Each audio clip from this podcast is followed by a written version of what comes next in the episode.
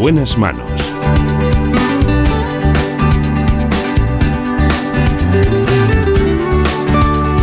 El programa de salud de Onda Cero.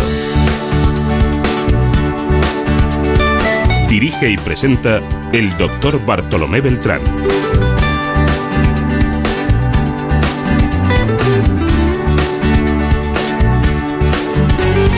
Muy buenos días, me alegro mucho de saludarles. Aquí estamos en la realización el gran Nacho García. En la producción del programa, como siempre, Marta López Llorente.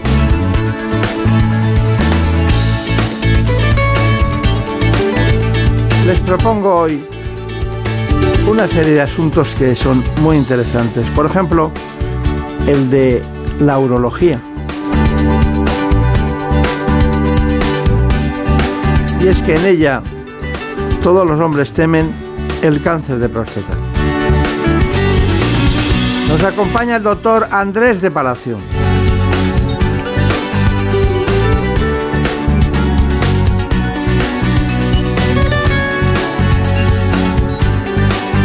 Un hombre de una gran experiencia profesional internacional en hospitales como el King's College de Londres o el Barnes Hospital de St. Louis.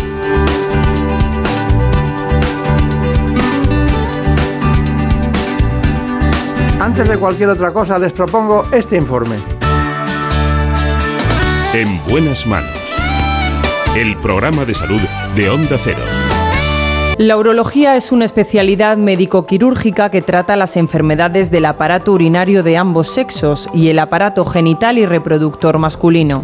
Los principales motivos de consulta van desde las infecciones urinarias, problemas en el riñón o en la próstata.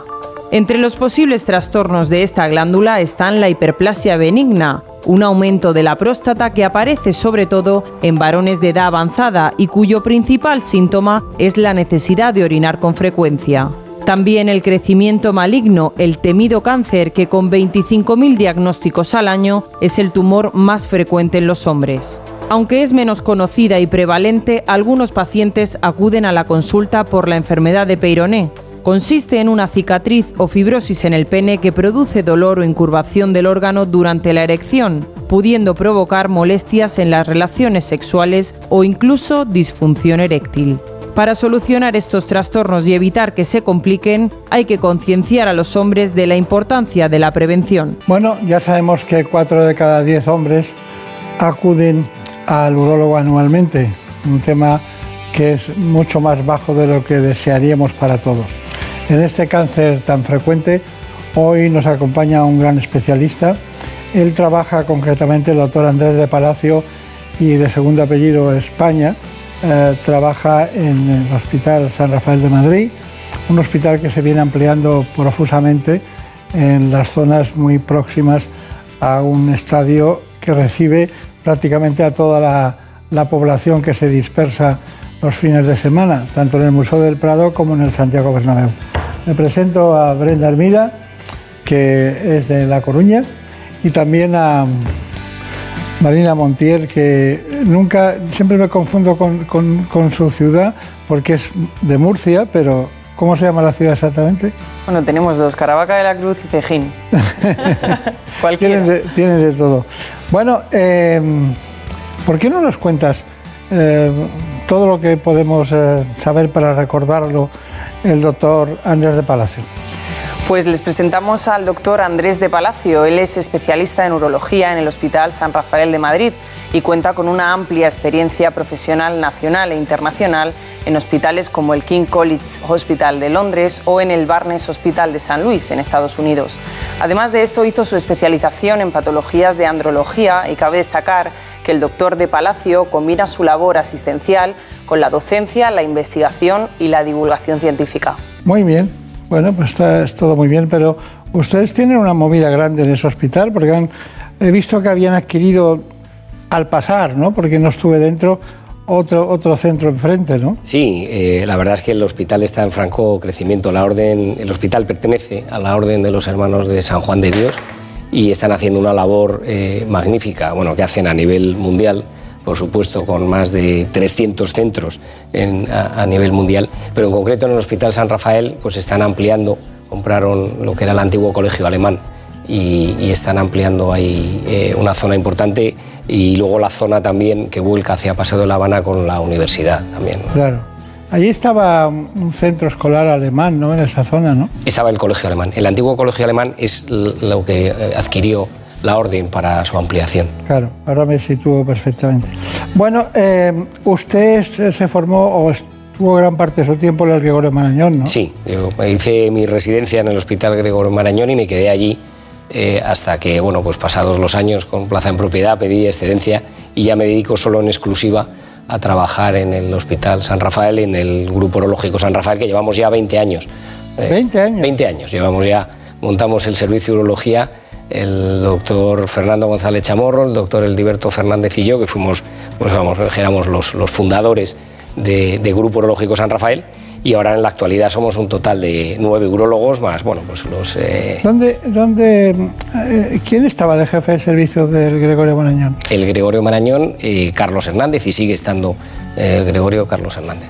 Es muy bueno, ¿eh? Yo, de, primer año de residencia estaba Emilio Pardo Unceta, el doctor eh, Pardo Unceta. Pero Hernández es un Carlos Hernández lleva de jefe de servicio desde el año 91. Dentro de jefe, sí, sigue siendo... muy meticuloso. además, un un jefe excelente. Sí, es verdad, es verdad.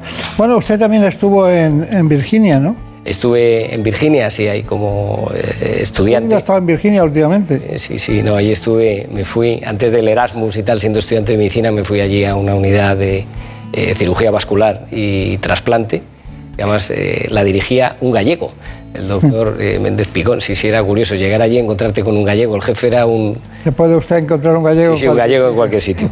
Y allí estuvimos ahí, ahí de estudiantes, sí. ¿Y, el Barnes eh, eh, no está en Virginia, estaba en Washington? ¿no? está en la Washington University, eso es en San Luis, en Missouri. Ahí fui con una beca de la Comunidad de Madrid a completar la formación. La, es la universidad, la Washington University, es donde fue premio Nobel Severo Ochoa. Es un magnífico, y el Barnes Hospital es uno de los hospitales punteros y en concreto en neurología en aquel momento el doctor eh, Ralph Kleiman, uno de los eh, pioneros de la cirugía laparoscópica y la endourología. Hizo bien entonces usted. Bueno, pasar por esos sitios, ¿no? Actinamos en ello, sí. Claro, claro, claro. Bueno, tenemos muchas preguntas eh, que hacerle, pero ¿qué pasa con la estadística? Hombres y urólogos. ¿Van solos? ¿Van acompañados? Bueno, ese es un tema, la verdad es que, que, afortunadamente va cambiando, pero bueno, hicimos a través de la Fundación Nuestra para la Investigación Grupo Lógico San Rafael eh, un estudio con Ipsos y bueno, pues hemos visto básicamente como eh, cifra más llamativa que solo 4 de cada 10 eh, varones acuden a las revisiones periódicas al urólogo cuando son 8 de cada 10 que las mujeres atienden a su revisión ginecológica periódica. Teniendo en cuenta que, por ejemplo, cifras eh, que yo creo que son importantes y curiosas, se diagnostican casi más número de cánceres de próstata, de cáncer de próstata eh, en España que de cáncer de mama. Más o menos unos 35.000 eh, casos de cáncer de próstata al año y 33.000 de cáncer de mama. O sea, y, y, si es el cáncer más frecuente en el, en el varón. Y a pesar de eso, sigue habiendo una reticencia a acudir a las revisiones periódicas al urólogo, porque es muy importante decir que el diagnóstico precoz del cáncer de próstata salva vidas. Yo creo que ese tiene que ser un, un mensaje importante ¿no? que tenemos que sacar hoy de esta conversación y es animar a la gente a que vaya a sus revisiones, que son sencillas y lo podemos ir viendo a lo largo de la entrevista, no son complicadas, pero el diagnóstico precoz del cáncer de próstata salva vidas. Sí, pero eh, hay una barrera, ¿no? El tacto rectal es una gran barrera, ¿no? Bueno, el tacto rectal está excesivamente mitificado, ¿no? O sea, es decir, para, para el diagnóstico eh, es una de las armas que utilizamos, ¿no? de las herramientas para el diagnóstico y no siempre es estrictamente necesario. es decir, eh, un paciente que tiene antecedentes familiares de cáncer de próstata, pues siempre es imprescindible un tacto rectal. Pero una persona que tiene un PSA, que es muy importante, ese antígeno prostático específico en unos límites normales, acorde a su edad, a su tamaño de próstata y no tiene ninguna sintomatología especial, pues posiblemente, pues a lo mejor no sea tan necesario hacer el tacto rectal. Sí lo recomendamos, sí lo recomendamos, pero cada vez son más eh, eh, las voces que dicen que se puede limitar aquellos casos concretos y luego, de veras que es una cosa como muy mitificada, no molesta eh, y es una exploración rápida y que sobre todo nos da mucha información. Claro, claro. De cada 100 pacientes que se hacen un screening de, próstata, ¿cuántos acaban teniendo hiperplasia benigna, adenoma de próstata, por llamarle más comúnmente, o acaban con cáncer? Bueno, eh, cuando nosotros hacemos las revisiones, hay que decir que el cáncer de próstata no da síntomas, ¿vale? O sea, es decir, que eso es un dato importante. La gente dice, bueno, voy a esperar a tener síntomas para acudir. No, lo importante de las revisiones es detectarlo antes de que dé síntomas. Un cáncer de próstata que da síntomas es un cáncer ya metastásico o que tiene un avance local que está dando, sinceramente, muchos problemas. Nosotros, eh, afortunadamente, eh, los pacientes que vienen, más o menos se calcula que la mitad de los pacientes, el 50-60% de los pacientes, van a desarrollar una hipertrofia benigna de próstata con síntomas, ¿vale? Porque sí es cierto que ese agrandamiento benigno que se produce de la glándula prostática a lo largo, a partir de los 40 o 50 años, se produce entonces. Otra cosa es que luego eso de síntomas, ¿vale? Y luego eh, aproximadamente pues dos, tres de cada diez podrán desarrollar un cáncer de próstata. Está bien. Pero es importante que son enfermedades que concurren en la misma glándula, pero una no lleva a la otra. ¿vale? O sea, el hecho de padecer una hipertrofia benigna de próstata, ese adenoma de próstata, no implica que el paciente vaya a desarrollar un cáncer de próstata, porque además se desarrolla generalmente en una zona de la glándula distinta. Si nos imaginamos la próstata como una mandarina o una naranja, eh, tiene básicamente, eh, sí, como una castaña, por, un poco por la forma, ¿no? Pero es, tiene la cáscara y los gajos, ¿vale? El agrandamiento benigno de la glándula prostática es el crecimiento de los gajos. Nacemos con una castañita pequeña, con una mandarina pequeña y con la edad van creciendo los gajos, ¿vale? Y va ensanchando la cáscara. El cáncer asiento generalmente en lo que es la cáscara de, la mandarina, la parte periférica de la glándula prostática, y el crecimiento de los gajos es la hipertrofia benigna de próstata, el agrandamiento, la hiperplasia o la adenoma de próstata, que es lo que da la sintomatología obstructiva. Bueno, pues aquí está el doctor Andrés del Palacio, España. ¿eh? A mí me gusta el segundo apellido. Tenía un compañero que se llamaba España, ¿no? Eh, era veterinario, España, y hicimos, estuvimos juntos en distintas actividades de tipo formativa. Bueno, eh, me gustaría conocer exactamente que en la hiperplasia benigna de próstata hay una serie de alteraciones de la micción, ¿no? Eh, alteraciones urinarias. ¿Cómo es el proceso de un paciente que no tenga nada, en principio tiene más de 50 años, y cómo es, la, orina que se levanta a orinar por la noche, cómo es el proceso así simplemente. Vamos a ver, el agrandamiento benigno de próstata básicamente cursa con dos tipos de síntomas.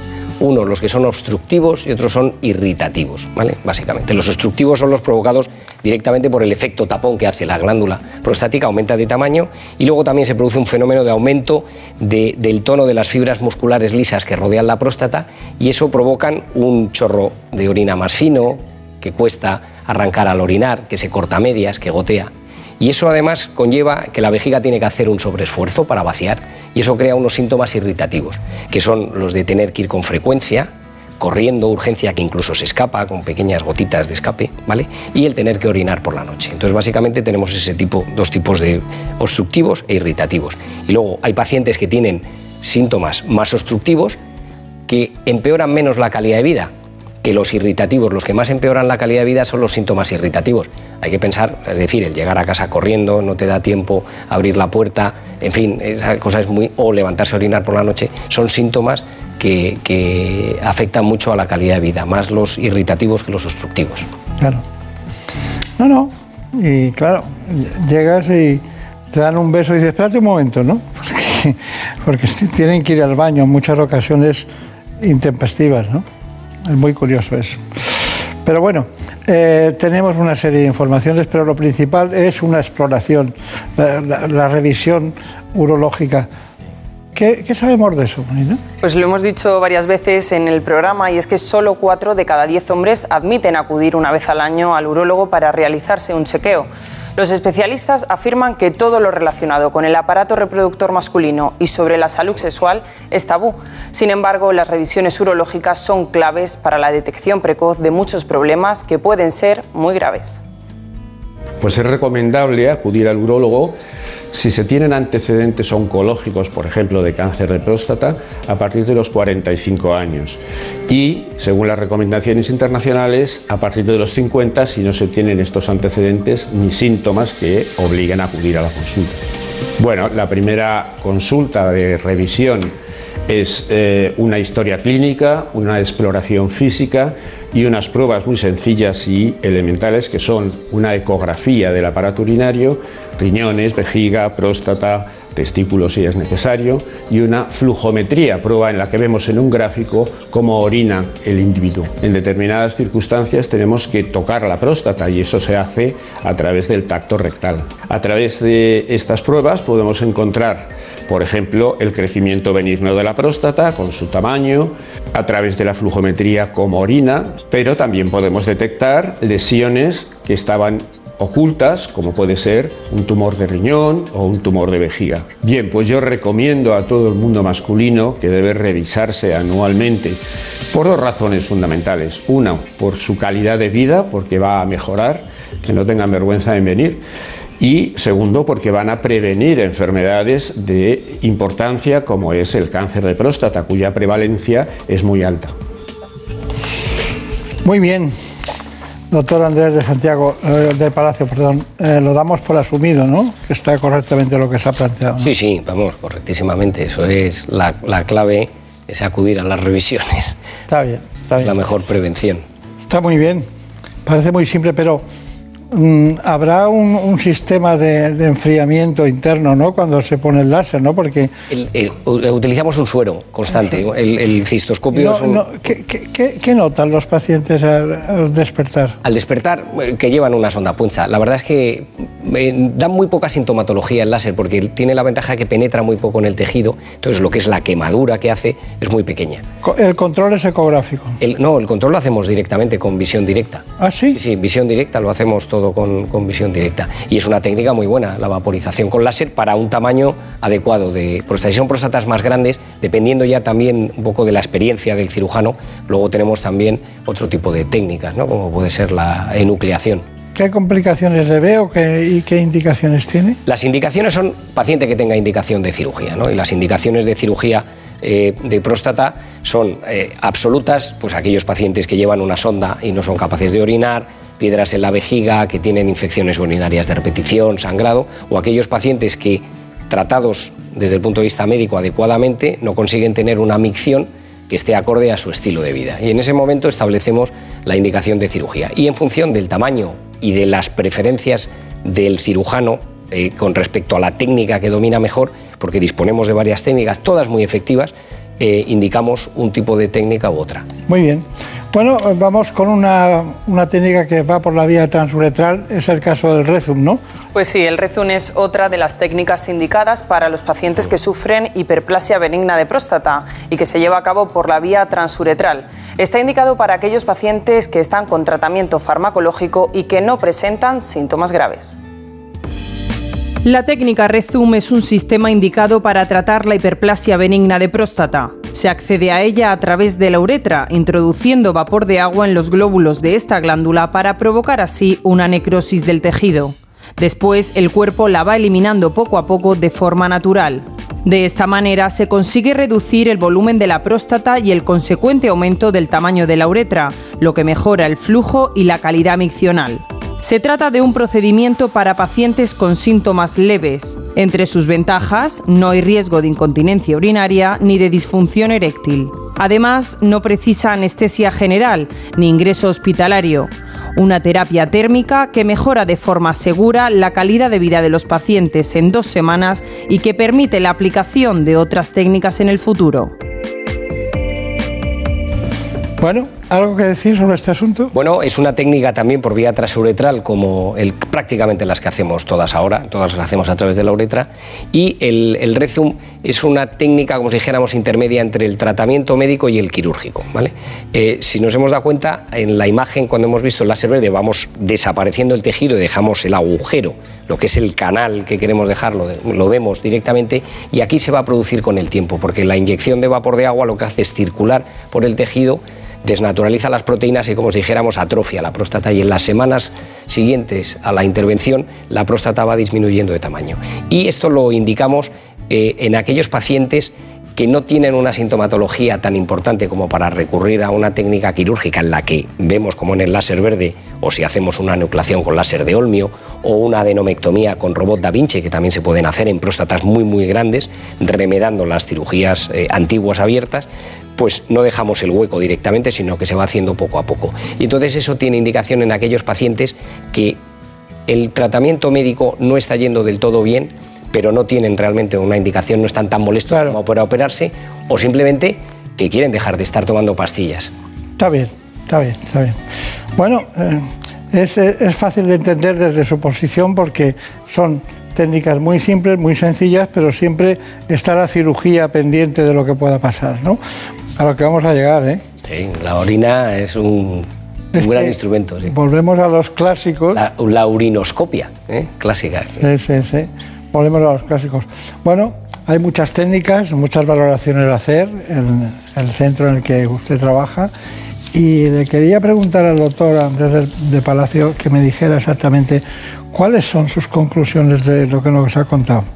Bueno, pues yo creo que las, las conclusiones eh, es, eh, bueno, que es importantísimo la eh, revisión del varón sano, ¿vale? o sea, acercarse a la revisión, porque eh, implica varias cosas. Una, primero que podemos hacer un diagnóstico precoz de cáncer de próstata, que es uno de los cánceres, eh, el cáncer más prevalente en el varón, y sabemos que el diagnóstico precoz salva vidas.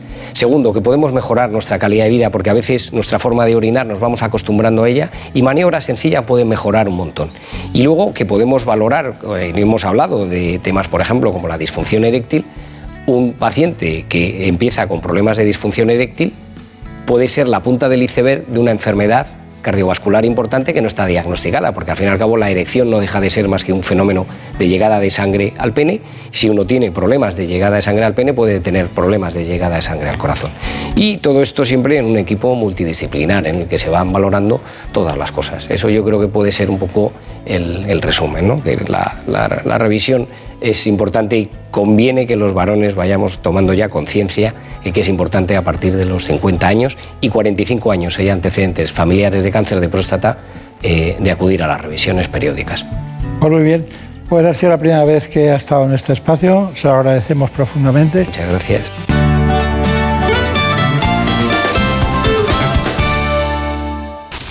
Es lógico, Murprotec, empresa líder en la eliminación definitiva de las humedades, patrocina la salud en nuestros hogares. ¿Conoces la relación entre cuidar de tu hogar y cuidar de ti? En Murprotec sabemos que cuando eliminamos las humedades de forma definitiva de tu hogar estamos cuidando de ti y de tu familia. Una vivienda libre de humedades es sana y segura. Llámanos al 930 1130 o accede en murprotec.es. Cuidando de tu hogar, cuidamos de ti. Da gusto levantarse los fines de semana. Buenos días. Buenos días, de luz y de color. Jaime Cantizano sabe transmitir su sonrisa y optimismo. De calidad de vida sabe mucho Fernando Eiras. De aquí solo podéis ir para arriba, a ver qué me hacéis con el resto del programa. Lo he dejado. Yo siempre tengo cuerpo de fin de semana. ¿eh? Me encanta que lo recuerdes porque me hace sentir tan culpable. Rubén me dijo que yo no soy buena influencia para ti. Eh, totalmente de acuerdo. Contágiate. Por fin no es lunes. Tu cita con Jaime Cantizano. Los fines de semana desde las 8 de la mañana y en cualquier momento en la web y en la app de Onda Cero. Te mereces esta radio. Onda Cero, tu radio. Noticias Mediodía. La actualidad a las 2 con Elena Gijón. Gobernar es tomar decisiones, las ha anunciado, pero en puridad no podemos decir que las haya Congreso, tomado. Juan de Dios Colmenero. Mm, Duras críticas. Caída en al- picado de las bolsas, Caridad García. Si la bolsa se deja en este Hasta la capital comunitaria nos vamos, Jacobo de Regoyos. Esta es ya la tercera. Noticias Mediodía con Elena Gijón. De lunes a viernes a las 2 de la tarde y siempre que quieras en la app y en la web de Onda Cero. Te mereces esta radio. Onda Cero, tu radio.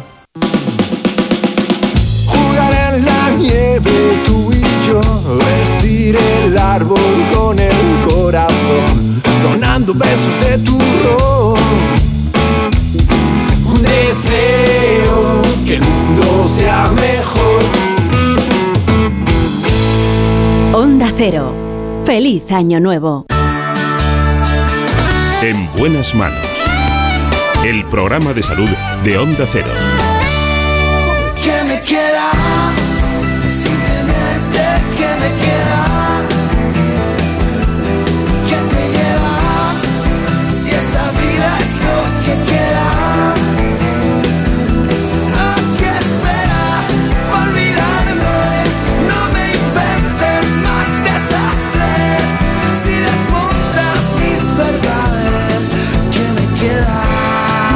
Nota ya de fondo a Nacho García con sus cosas de la música y sobre todo de la realización.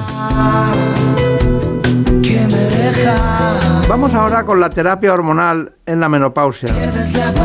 Lo hacemos de la mano del doctor Santiago Palacios. Es ginecólogo y director del Instituto Palacios de Madrid.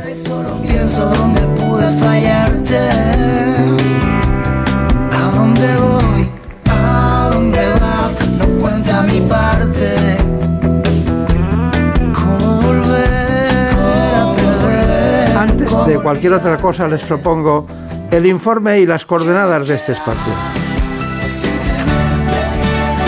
En buenas manos.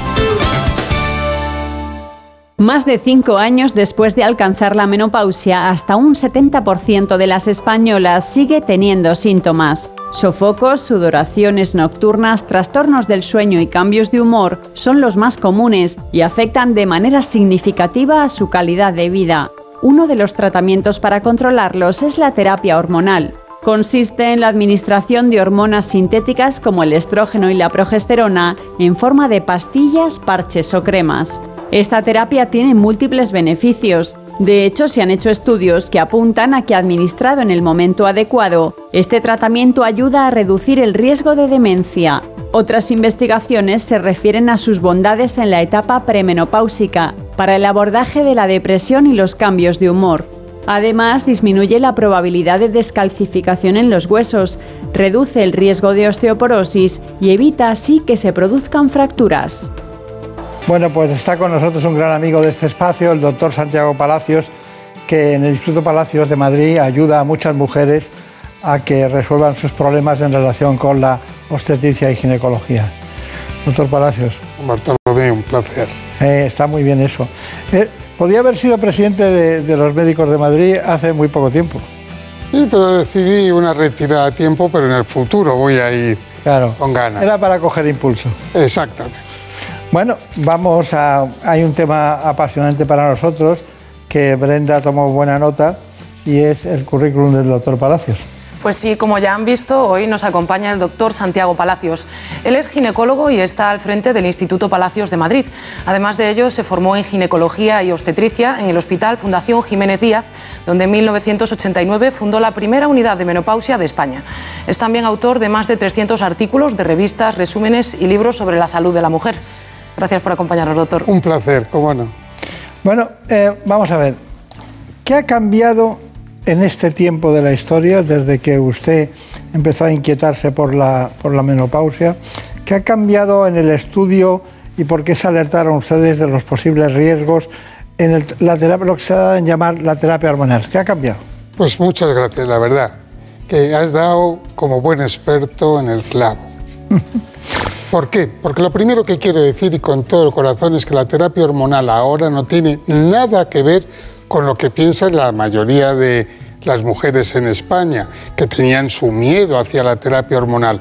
Hoy tenemos muchas dosis, tenemos estrógenos naturales, tenemos progesterona natural, ha cambiado de una manera dramática. Y lo que es muy triste es que sus madres, la madre de la que tiene ahora 50, 55 años, que es la que tiene 80, hace 30 años sí recibía terapia hormonal y pasó la menopausia muy bien. En cambio, ellas con tanto miedo y con tanta poca prescripción están sufriendo de esos sofocos que se han mencionado anteriormente. Luego, desde aquí llamamos la atención y decimos, oiga, que esto ha cambiado, pregunten al ginecólogo que sí podemos hacer mucho más que antes. Está bien. ¿Cuáles son las, las formas de administrar la terapia hormonal? Hoy tenemos, además de diferentes dosis, tenemos estrógenos naturales que pueden ser por vía oral, que pueden ser en gel, que pueden ser en parche, que pueden ser en PAF y transcutáneo. Es decir, tenemos un montón de diferentes formas, de tal manera que siempre decimos lo mismo, ¿no? Que lo bonito es aplicar cada tratamiento individualizado según el tipo de mujer. ¿Y qué tipo de hormonas se administran? Bueno, sobre todo la mujer que tiene útero, damos dos, que son los estrógenos y la progesterona, porque el, estrógeno es el importante, que es el que le falla a la mujer y el que le produce el que tenga los síntomas.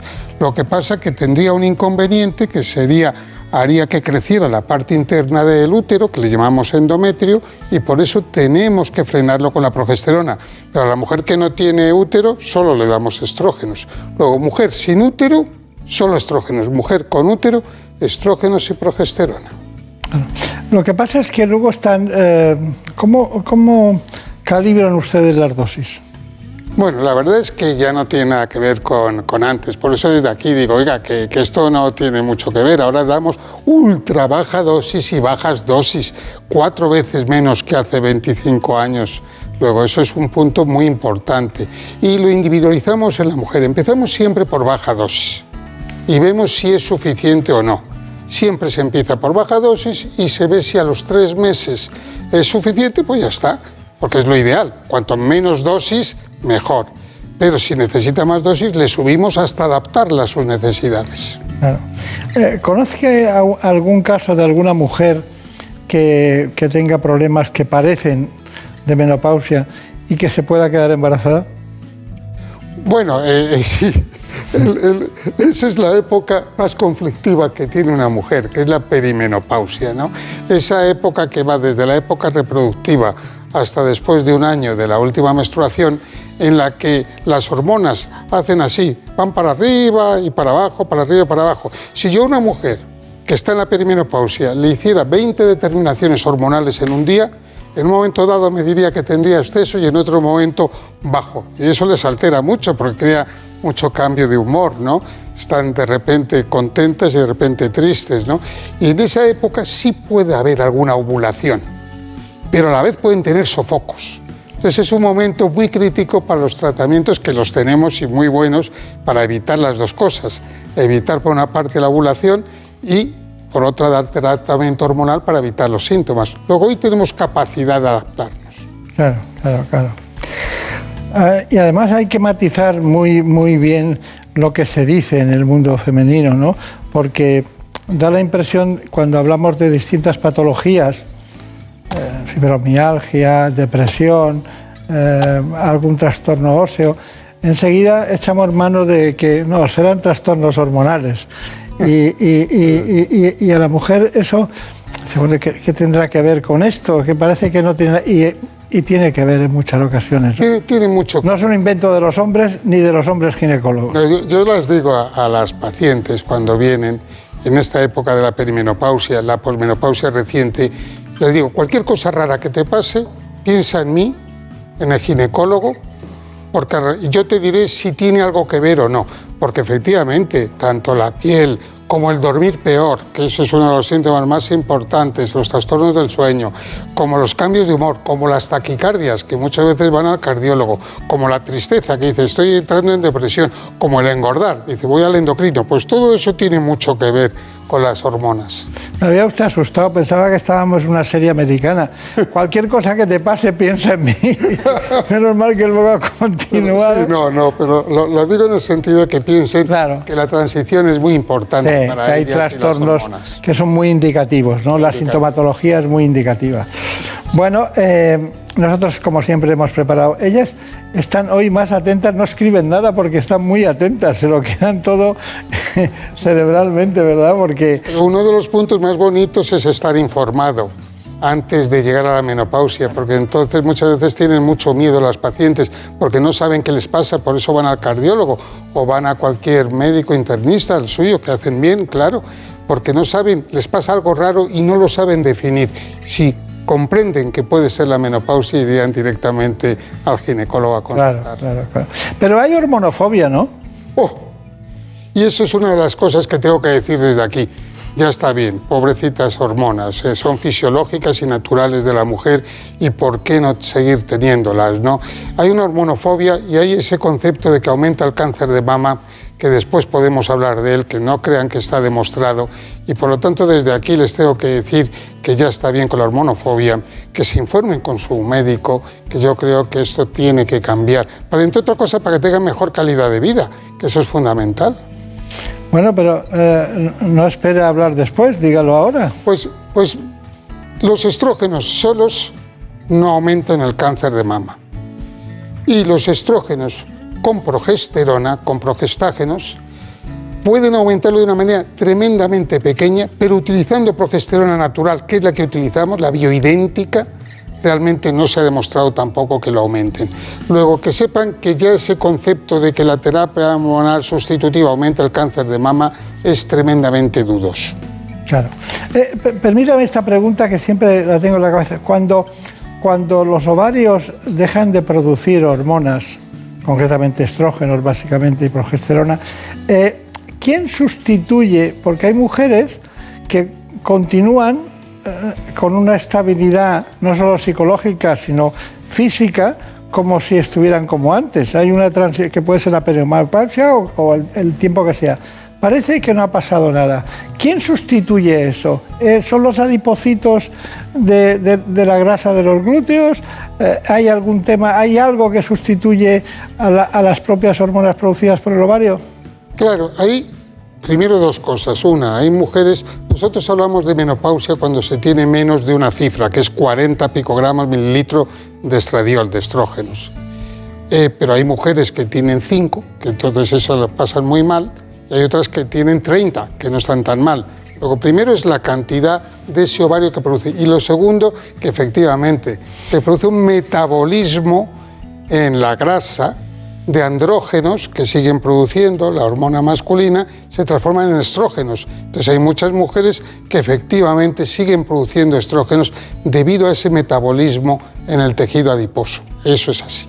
Bueno, pues que nos asusten. O médico o producción propia, ¿no? Que habrá una serie de elementos que influyen para eso. Bueno, está bien. Hay muchos documentos de consenso, ¿no? En, en este tipo de cuestiones igual que hay guías cardiológicas para saber qué se hace con una arritmia en España o en Europa, eh, ¿hay algún documento de consenso respecto a este tema? Muchos. Eh, uno de los problemas era que hubo un estudio hace muchos años, 20 años, norteamericano, que es el que alertó y alarmó sobre la terapia hormonal. Pero estaban hechos en mujeres más mayores de 60 años como media y realmente después hoy hemos visto los fallos de ese estudio y las virtudes. Entonces, viendo la gran confusión, la International, eh, la International Menopause Society ha hecho unas guías desde el 2016 dejando bien claro cuál es la postura. Es decir, que una mujer de menos de 60 años, entre los 50 y los 60, que sufra de terapia hormonal de, de sofocos y de problemas de la menopausia, la terapia hormonal puede ser mucho más beneficiosa que tener riesgos. Por otra parte, la Sociedad Española de Menopausia ha sido muy activa recientemente y ha hecho unos criterios, fíjate qué bonito, de elegibilidad. ¿Qué significa? Para nuestros compañeros, eh, ginecólogos o médicos de otra especialidad, médicos de familia, endocrinólogos, que si tú tienes una duda de mandar o no terapia hormonal a una mujer en concreto, te oye, ¿puedo mandar terapia hormonal, por ejemplo, a una mujer diabética?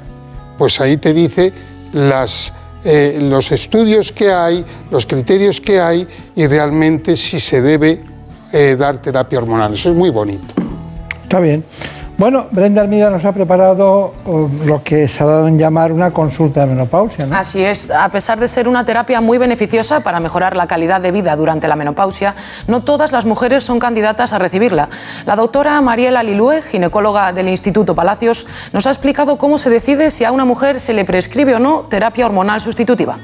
Cuando llega una paciente a nuestra consulta ginecológica que está en el periodo de la menopausia, lo primero que tenemos que hacer es una historia clínica completa, en donde interroguemos sus antecedentes personales y familiares y qué síntomas presenta de la menopausia para saber qué terapia tenemos que prescribir a posteriori.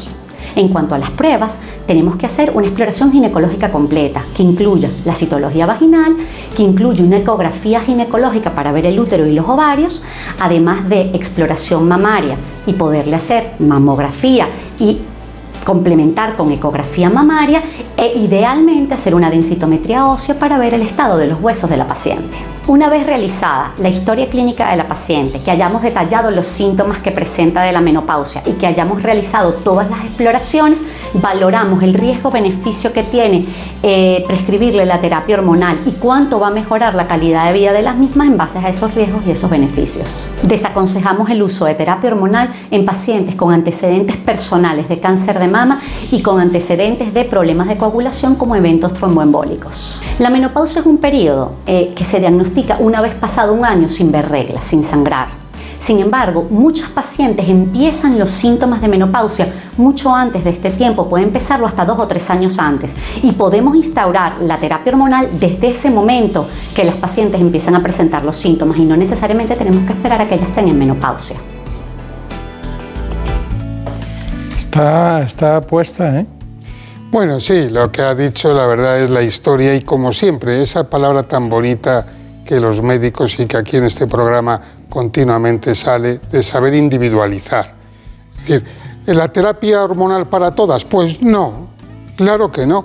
La terapia hormonal para quien lo necesite y que no esté contraindicado.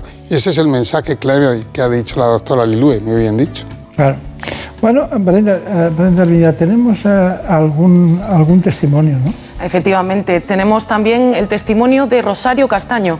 Ella comenzó con síntomas a los 48 años, pero no fue hasta los 52 cuando tuvo la menopausia y con ella se intensificaron los molestos síntomas. Lleva más de 10 años recibiendo terapia hormonal y así nos lo ha contado. Yo empecé a tener eh, síntomas de menopausia de forma natural, o sea, como a los 48, 49. Fundamentalmente yo sentí mucho el insomnio por, la, por los sofocos y también me molestaban mucho al principio las taquicardias.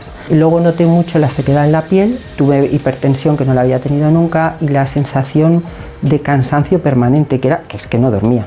Entonces la ginecóloga me dijo, mira, con estos síntomas lo mejor que podemos hacer es terapia hormonal sustitutiva. Y noté un cambio radical. Volví a recuperar mi calidad de vida, volví a notar que la piel no estaba tan seca, noté muchísimo el poder descansar de un tirón y desaparecieron las taquicardias. Yo llevo tomando terapia hormonal sustitutiva como unos 10 años, 11 años eh, casi. Y yo sigo haciendo mis revisiones. En cada revisión ha ido observando los cambios que ha habido y me ha ido graduando el tratamiento. Y lo que yo he notado es un cambio de no tener calidad de vida a tener calidad de vida. O sea, yo noté que recuperaba Mm, sobre todo mm, tranquilidad. todos los síntomas que más me molestaban fueron desapareciendo gradualmente. Pasaron pues, un mes, mes y algo y agradecí muchísimo el cambio. Bueno, doctor Palacios, eh, realmente este tema, el de los testimonios, es muy útil porque la palabra que siempre sale es calidad de vida, que mejoran su calidad de vida, pero también es verdad que eh, personas, ha cambiado drásticamente el tratamiento de la menopausia, ¿no? Claro, es, el, Ministerio de Sanidad hace muchos años hicimos eh, eh, de acuerdo, en conjunto con la Sociedad de Menopausia, el concepto de quién se debería de tratar con terapia hormonal sustitutiva. Y fíjate, o fíjese, que fue la conclusión, fue aquella mujer que tenga síntomas que le alteren su calidad de vida. De tal manera que, como les digo yo a ellas, la pelota está en tu campo. Estos síntomas que estás teniendo ahora te están alterando la calidad de vida porque no tenemos un calidómetro que saque sangre y mides la calidad como la anemia, que mides la hemoglobina. Entonces la tienes que preguntar, ¿te están tocando, por decirlo de alguna manera, las narices los síntomas que tienes? Sí, por ejemplo, en este caso, no duermo, y tengo taquicardias y no soy la de antes. Pues entonces, si no hay contraindicación, la terapia hormonal sustitutiva es de elección y nadie lo duda en el mundo internacional científico, nadie lo duda en el mundo científico. Luego, por lo tanto, es ideal. Ahora, si dice, no, no tengo ningún síntoma, o son muy pocos o muy livianos, pues no necesita terapia hormonal. Claro, claro, claro. Brenda mira, ¿qué pregunta tenemos? Pues nos ha escrito una mujer que nos comenta que ha escuchado hablar de diferentes aplicaciones y beneficios de la terapia hormonal, entre ellos pues que protege el corazón, que puede prevenir derrames, que puede ayudar a prevenir el Alzheimer. Y entonces pues nos preguntamos si esto es un poco mito o realmente es así. Sí, hoy, hoy, hoy por hoy no nos gusta hablar de eso. Nosotros decimos que la terapia hormonal sustitutiva realmente primero es de primera elección para aquellas mujeres que sufren síntomas eh, de sofocos y sudores y trastornos del sueño como consecuencia, no hay duda, de cambios de humor que mejoran también todo lo que es la sequedad vaginal, lo que es la atrofia y mejoran el hueso. Y por debajo de los 60 años sí que se ha demostrado que mejora y disminuye la mortalidad en general por todas las causas y en concreto la cardiovascular.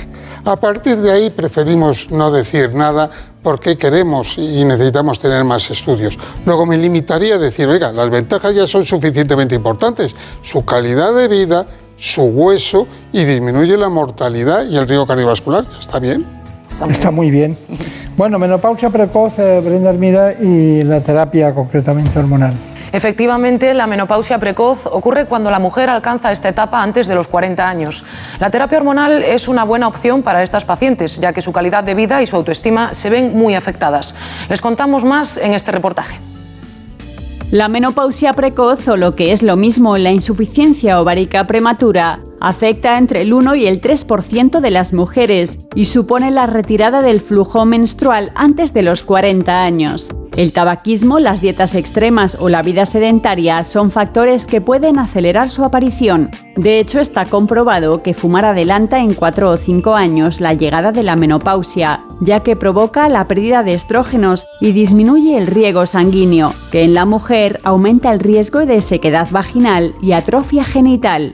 Una simple ecografía puede detectar este problema, que para muchas mujeres conlleva una merma en su autoestima, además de múltiples inconvenientes como sofocos, irritabilidad, trastornos del sueño, incontinencia urinaria y aumento de peso. En estos casos está especialmente indicada la terapia hormonal sustitutiva. Su especialista será quien prescribirá la dosis y los plazos del tratamiento. La menopausia no es una patología y solo debe tratarse en aquellas mujeres afectas de un síndrome climatérico que condicione su calidad de vida. Bueno, está muy bien, pero antes de introducirnos en el asunto concretamente de la actualidad, que coincide muchas veces, como en este caso, con eh, la terapia hormonal sustitutiva, me gustaría saber una, una cosa. ¿Cómo influye eh, la, vida sexual activa en la mujer en relación con la menopausia? Sobre todo en las que eh, abandonan o las que practican. ¿Qué, ¿Cómo influye? Claro, de dos maneras muy claras. Una, imagínese, duermo mal porque tengo sofocos. Al día siguiente estoy irritada, cansada, agotada. ¿Cómo voy a tener ganas de relaciones sexuales? Pues no. Segunda, al cabo de tres o cuatro años de la menopausia empieza la sequedad vaginal que me produce un dolor tremendo en las relaciones sexuales. Por lo tanto, la libido se me va a los suelos. Es decir, tanto por el cansancio y la pérdida de calidad de vida, como por la atrofia eh, vulvovaginal, que son las consecuencias de no tener estrógenos, perjudica mucho. Es uno de los puntos fundamentales de la calidad de vida, ¿no? El deseo sexual y por lo tanto sí perjudica mucho y lo mejora la terapia hormonal. Está bien. ¿Y cuáles son sus conclusiones? Bueno, mis conclusiones es, me han encantado dos puntos muy bonitos, que es el fallo ovárico precoz, que no tiene nada que ver, que estas mujeres tienen que recibir terapia hormonal sustitutiva por lo menos hasta los 50, 51. Me ha encantado porque eso no es un fenómeno natural, es patología. Cuando una mujer tiene, no deja de tener la regla antes de, deja de tener la regla antes de los 40 y lo del aumento del peso. Y por eso mis mensajes son, uno, hay que estar informado para lo que te puede venir, como puede ser el aumento del peso, ya que el metabolismo disminuye y se engorda. Luego hay que prepararse antes cuando llega la menopausia. Dos, que la terapia ha cambiado de una manera tremenda. Ahora tenemos eh, hormonas de muchas diferentes dosis, tenemos estrógenos naturales, progesteronas naturales, bioidénticas, no tiene nada que ver con antes. Y tres, que por favor vayan a su médico y pregunten, oiga, mi calidad de vida ha empeorado con la menopausia, tengo qué puedo hacer, qué puedo tomar, yo puedo tomar hormonas, no puedo tomar hormonas, porque ha cambiado mucho en los últimos 20 años, que se quite la hormonofobia y que en cambio venga la información, que es lo bonito. Bueno, eh, con usted siempre lo pasamos bien. Hay que recordar que el doctor Santiago Palacios es hijo de médico, su padre era uno de los grandes endocrinólogos españoles, trabajaba en el Gregorio Marañón, ¿no? En el Gregorio Marañón, sí, Y también tiene una hermana que, que es médico y que trabaja básicamente en lo que es nutrición y ejercicio físico. Sí, es endocrinóloga de los deportistas, está sobre todo en, en donde, bueno, cuidando a los deportistas para que ganen medallas, como digo yo. La Secretaría de Estado del Deporte, ¿no? Sí. Bueno, pues aquí está nuestro hombre, que algún día pronto será presidente de los médicos españoles. Esperemos que tenga mucha suerte Muchas gracias. y que sea muy feliz. Muchas gracias. Muchas gracias, lo mismo digo. En buenas manos. El programa de salud de Onda Cero. Dirige y presenta el doctor Bartolomé Beltrán.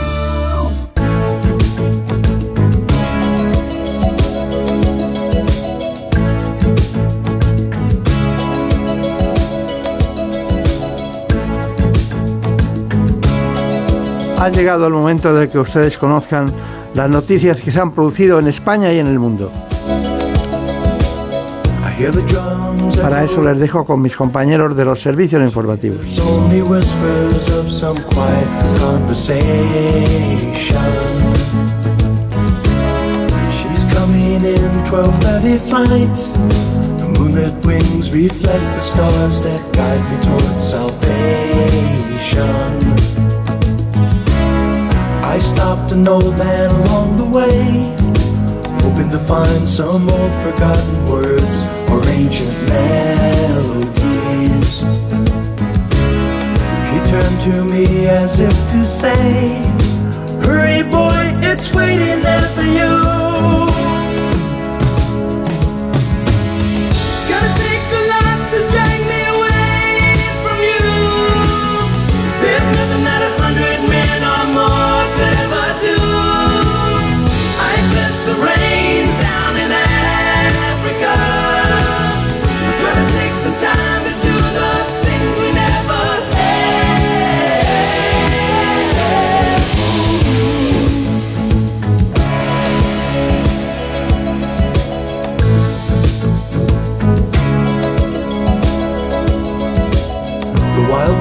Dogs cry out in the night as they grow restless, longing for some solitary company. I know that I must do what's right, sure as Kilimanjaro rises like Olympus above the Serengeti. I seek to cure what's deep inside, frightened of this thing that I've become.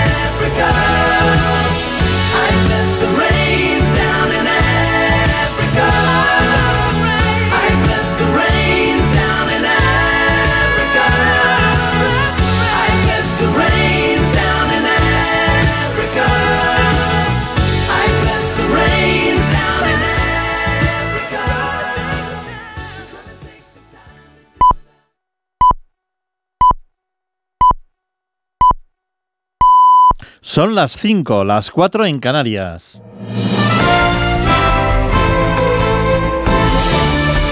Noticias en Onda Cero. Hola, buenas noches. 23 provincias españolas están este domingo en alerta por el paso de un sistema frontal atlántico sobre la península y Baleares, que va a dejar el cielo muy cubierto y precipitaciones casi generalizadas, que serán más intensas y frecuentes en el noroeste peninsular. Las alertas son por fenómenos costeros, fuertes vientos y lluvias que pueden ser localmente intensas. Un tiempo complicado en este último día de operación especial de tráfico de retorno de las vacaciones de Navidad. Mucha precaución en las carreteras, ya que en esta tercera fase de la operación especial de tráfico, cinco personas han fallecido en las últimas 24 horas.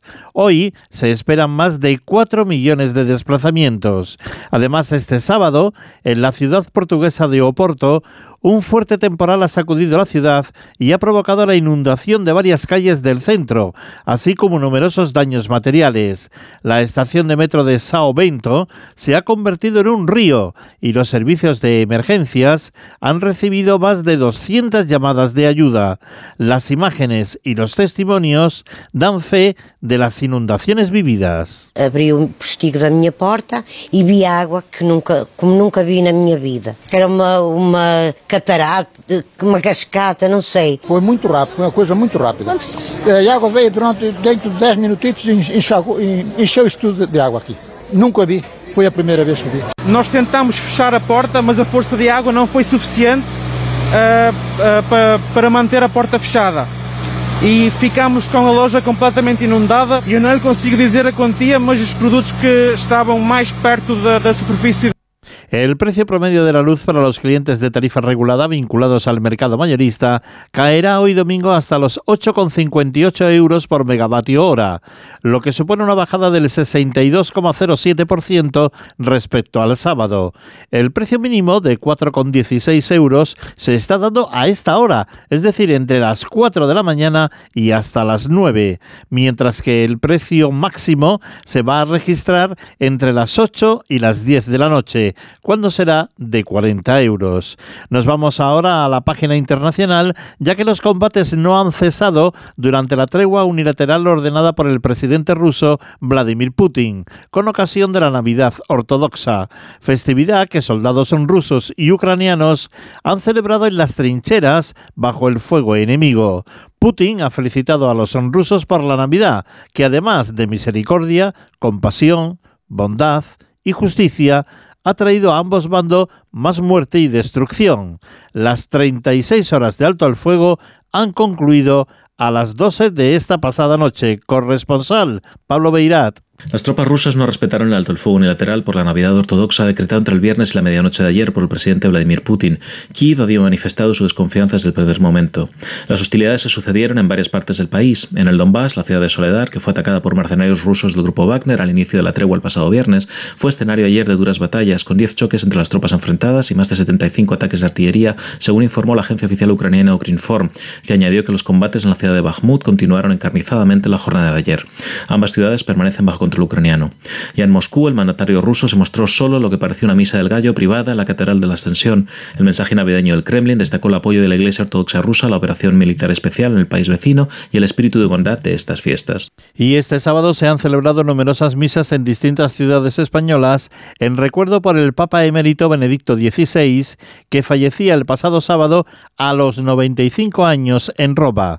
Al funeral de la Catedral de la Almudena de Madrid ha asistido el alcalde de la capital, José Luis Martínez Almeida, que ha destacado la figura del Papa emérito. Creo que hay que subrayar, y yo quiero mostrar las condolencias del pueblo de Madrid, el legado de una figura como Benedicto XVI, que siempre buscó la verdad desde el Evangelio, una hondura teológica como poca ha habido a lo largo de la historia de la Iglesia, que por otra parte además tuvo la generosidad de, cuando no se vio en condiciones, en siete siglos ser el primer papa que renunciaba al papado y convertirse en papa emérito. Yo creo que es una persona que con sus virtudes y con sus defectos, como todos los tenemos, pero que sin embargo ha dejado un legado enorme, no solo en el ámbito de la Iglesia católica, sino en general con su labor en todo el mundo. Las noticias vuelven a la sintonía de Onda Cero cuando sean las 6, las 5 en Canarias y recuerden que siempre pueden encontrarlas en nuestra página ondacero.es.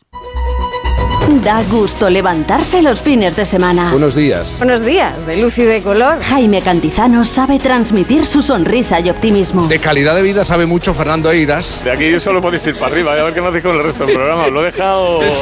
Yo siempre tengo cuerpo de fin de semana. ¿eh? Me encanta que lo recuerdes porque me hace sentir tan culpable. Rubén me dijo que yo no soy buena influencia para ti. Eh, totalmente de acuerdo. Contágiate. Por fin no es lunes. Tu cita con Jaime Cantizano. Los fines de semana desde las 8 de la mañana y en cualquier momento en la web y en la app de Onda Cero. Te mereces esta radio. Onda Cero, tu radio.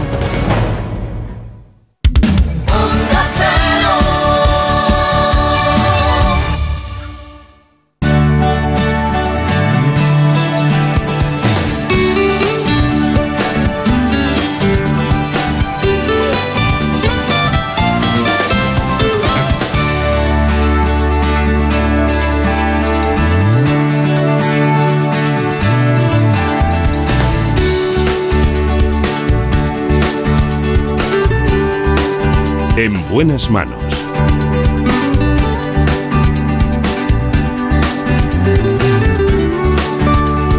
El programa de salud de Onda Cero. Dirige y presenta el doctor Bartolomé Beltrán.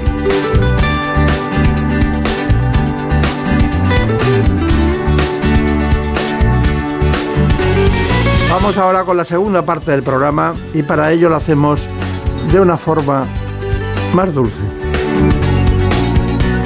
Así que hablemos de diabetes. Lo hacemos con la doctora Noemí González Pérez de Villar, que trabaja precisamente en la unidad de diabetes del Hospital Universitario La Paz de Madrid. Es secretaria de la Sociedad Española de Diabetes. La realización Nacho García y como siempre Marta López Llorente en la producción.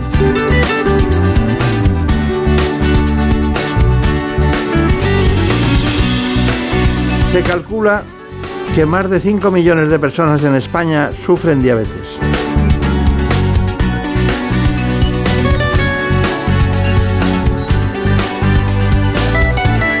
Pero ya saben, antes de cualquier otra cosa, les propongo un informe para situarnos en el tema. En buenas manos.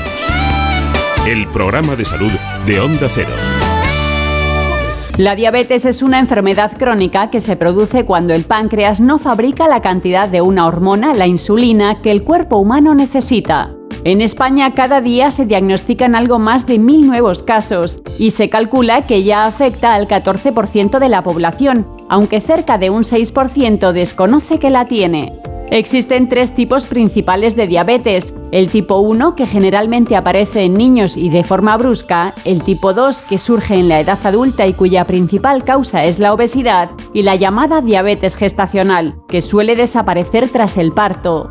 El tratamiento de la diabetes se basa en dieta, ejercicio físico y fármacos. No seguir estas pautas y no llevar un control adecuado incrementa el riesgo de desarrollar una enfermedad cardiovascular, además de otras complicaciones, reduciendo en gran medida la esperanza de vida. El abordaje integral, la individualización del tratamiento, la mejora de la adherencia y la educación del paciente son los principales retos a los que se enfrentan los especialistas. Bueno, eh, me gustaría conocer exactamente, Brenda, que nos dijeras quién es la doctora. Pues está con nosotros la doctora Noemí González Pérez de Villar, especialista en endocrinología y nutrición, trabaja en la unidad de diabetes del Hospital Universitario La Paz de Madrid.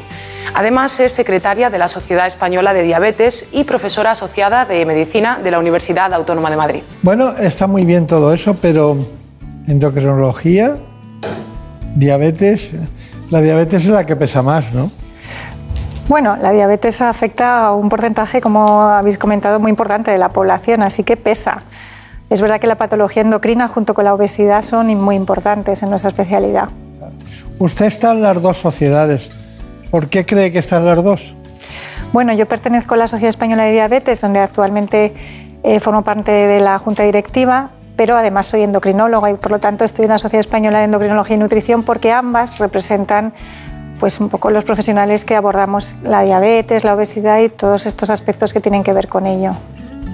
Noemí González Pérez de Villar. eh, dígame cómo le llaman en el hospital. Pues es verdad que me conocen por la doctora Noemí. De toda la vida he sido ¿Doctora la doctora Noemí? La doctora Noemí. Tengo unos apellidos muy ilustres, pero al final mi nombre es, la que me marca, la doctora Noemí. Eran tan ilustres como largos y entonces se quedaron con Noemí, ¿no? Eso es. Bueno, no, y además eh, también influye en el, el aspecto de las personas, ¿no? O sea, ser hombre, ser mujer. Eh, Noemí es muy fácil, muy corto, muy rápido, muy próximo, Eso es. muy ameno, muy. Bueno, es más afectivo quizás en todos los sentidos. Bueno, porque González hay muchos y distancias, ¿no? Y Pérez de Villar también, ¿no? O sea que. Bueno, tengo aquí una noticia de hace un rato que dice que algunos biomarcadores en sangre podrían predecir con años de antelación la aparición de diabetes asociada al estilo de vida. ¿Qué piensa de eso? Esto acaba de llegar, ¿eh? Sí, es muy importante porque, como bien habéis dicho, hay 5 millones, casi 6 millones de españoles que tienen diabetes, pero en ese estudio que se habló de la cantidad de personas con diabetes, casi el 40% o más del 40% de ellos ni siquiera sabían que la tenían porque no duele. La diabetes es una enfermedad que pasa silente durante muchos años. El hecho de poder diagnosticar antes de que ocurra va a permitir diagnosticarla precozmente y no nos olvidemos, cuando la diabetes se trata a tiempo, no da complicaciones. Está bien. Mm, claro, pero eh, eh, el tiempo para unos es pronto y para. No estoy hablando de la diabetes tipo 1, sino de la 2. La más profusa, la más eh, preeminente en todos los sentidos. Pero, claro, mm, hay personas que debutan con la diabetes porque en un momento determinado son muy obesos o tienen algún problema de otro tipo. Eh, ¿Cuál es la edad media en la que debuta la diabetes que ustedes ven?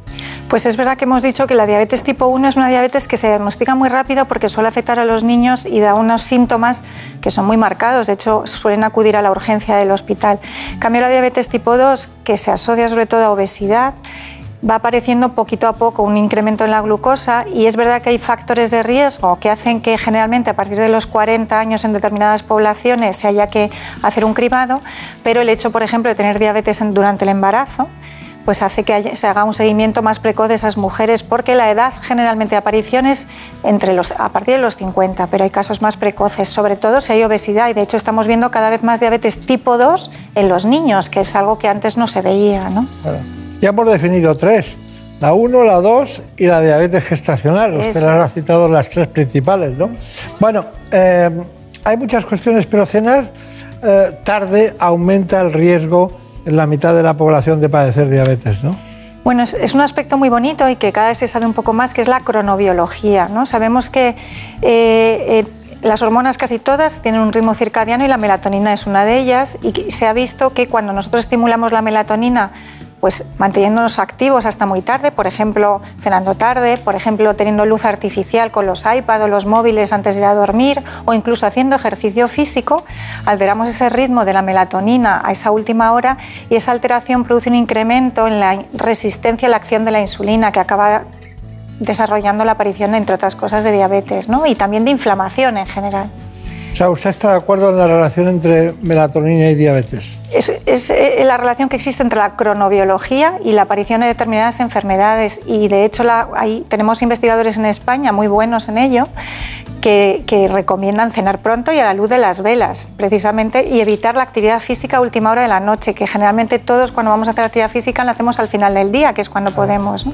mejor a primera hora ha oído hablar usted supongo de la doctora Garaulet ¿no? es a la que me refiero efectivamente sí es muy no sé. buena ¿no? Nos enseña mucho. Sus estudios son, la verdad es que son muy interesantes y sobre todo algo que tiene la doctora Garaulet es que habla de población nuestra, porque muchos de los estudios que, que hay y que leemos son, son población o, pues anglosajona o, o, norte Europa, pero población nuestra mediterránea, pues, tener, pues ella habla, por ejemplo, de los beneficios de una siesta cortita, ¿no? por ejemplo, que los ha estudiado, ¿no? que eso no es frecuente en otras en otros lugares, en otras localizaciones. Lo de la siesta cortita es lo nuestro, porque no se puede ser más cortita estando aquí trabajando continuamente. ¿La enfermería es importante en la diabetes?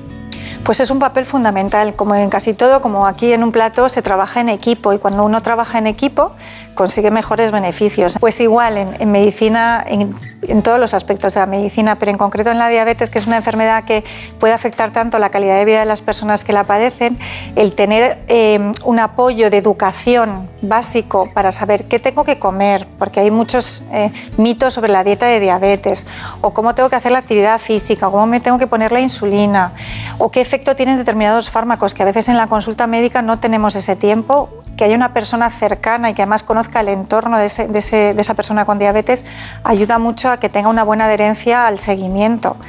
Y en España se sabe que una de cada tres personas, como poco, en diabetes no toman toda la medicación que deben, cosa que llama la atención teniendo en cuenta que hay muchos fármacos que pueden desde luego mejorar y retrasar la aparición de complicaciones si los tomamos bien. ¿no? Entonces la educación terapéutica lo hace el profesional de enfermería y hoy por hoy existe un déficit muy importante de personal de enfermería formado tanto en atención, sobre todo en atención primaria y eso las asociaciones de pacientes están luchando mucho porque, porque se, se promocione. ¿no? Claro, claro. Y muchos médicos también del, del ámbito suyo, ¿no? Eh, bueno, no sé cuál era de las dos o de las seis que tenemos en el espacio, pero me decían, se repartían. No, no, pregúntale por la disfunción eréctil. Unas decían, porque diabetes y disfunción eréctil. Y otras decían, no, no, no, no, diabetes y retinopatía diabética. ¿De qué quiere que hable por de las dos? Pues estoy rendida a lo que me digáis. Empezamos, empezamos por la retinopatía diabética. Empezamos por la retinopatía diabética. A ver, ¿qué pasa?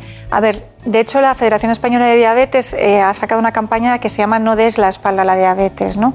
¿Por qué? Porque, eh, como hemos dicho, la diabetes es silente, no, no duele, el azúcar no duele como no duele la tensión, como no duele el colesterol.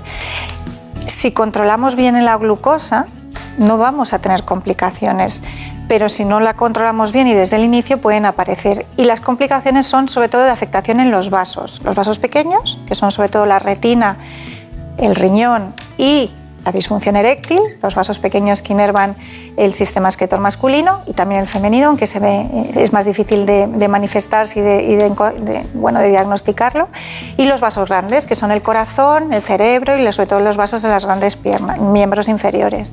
Entonces, eh, la retinopatía es una complicación frecuente, de hecho es la causa todavía más frecuente de ceguera en el mundo occidental, por una mala eh, control o de la glucosa a lo largo del tiempo. Pero yo que trabajo en una unidad de diabetes multidisciplinar con un trabajo en equipo muy bueno, tenemos personas que llevan 50 años con diabetes, muchas, pero muchas que, tienen, que llevan viviendo mucho tiempo en la unidad, que no tienen complicaciones, incluida retinopatía. Muy bien. Ha hablado poco de la disfunción eréctil, ¿eh? Poco. Pero, pero mm, también eh, aflora en un momento determinado como consecuencia de la diabetes, ¿no? Y es que aquí en la población, aquí somos muchos trabajando, ¿no?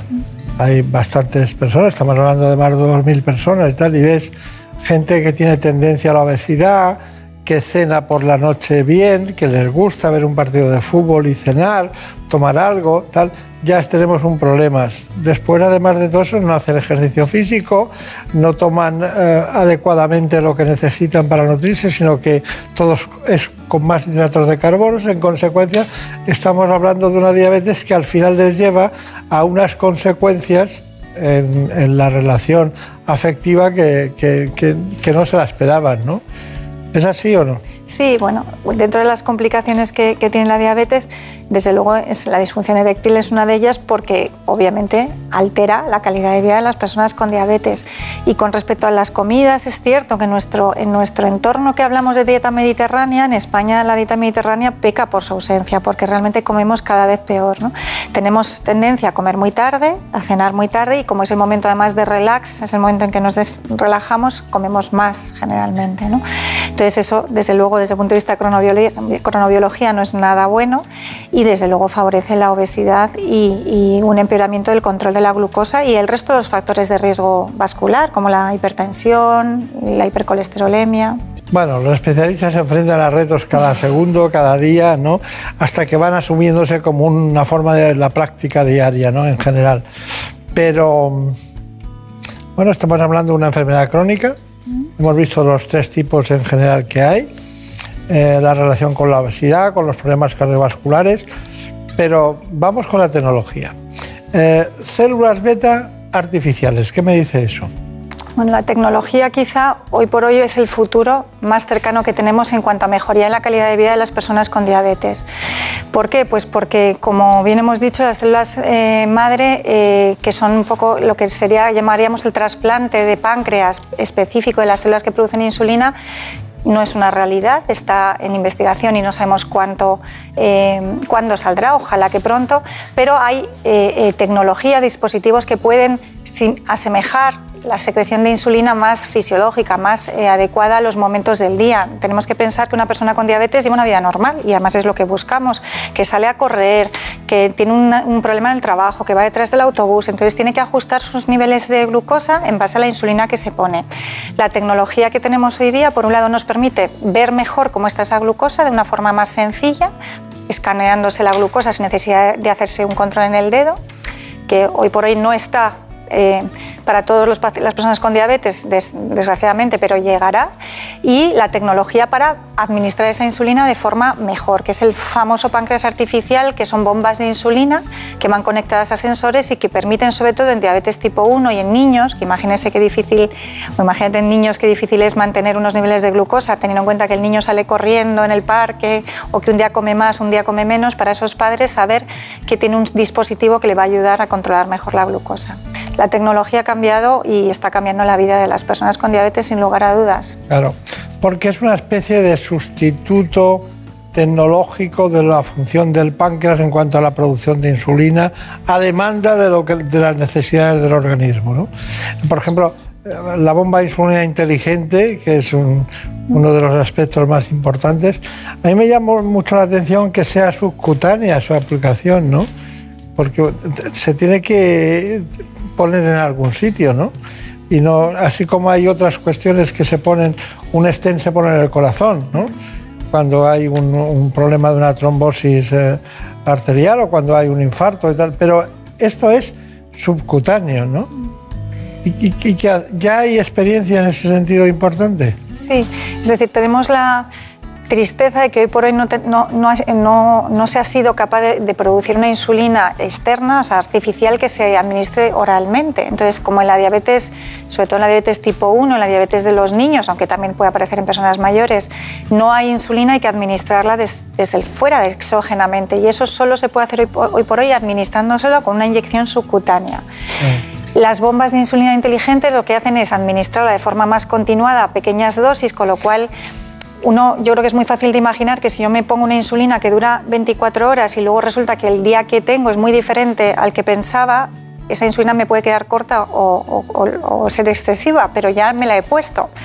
En un niño, eso por ejemplo, que tiene tanta eh, irregularidad en su horario, pues cuesta mucho más. Las bombas inteligentes que llevan un sensor acoplado, lo que hacen es ver cómo está la glucosa en ese momento y con un algoritmo matemático decidir cuál es la mejor cantidad de insulina en ese momento que ese niño o esa persona tiene que tener y administrarse, eso sí, de forma subcutánea. De momento no tenemos nada por boca, entonces tienen que llevar una cánula en la piel insertada en tejido subcutáneo que van cambiando cada dos o tres días y que les permite tener esa insulina de forma continua. Está bien.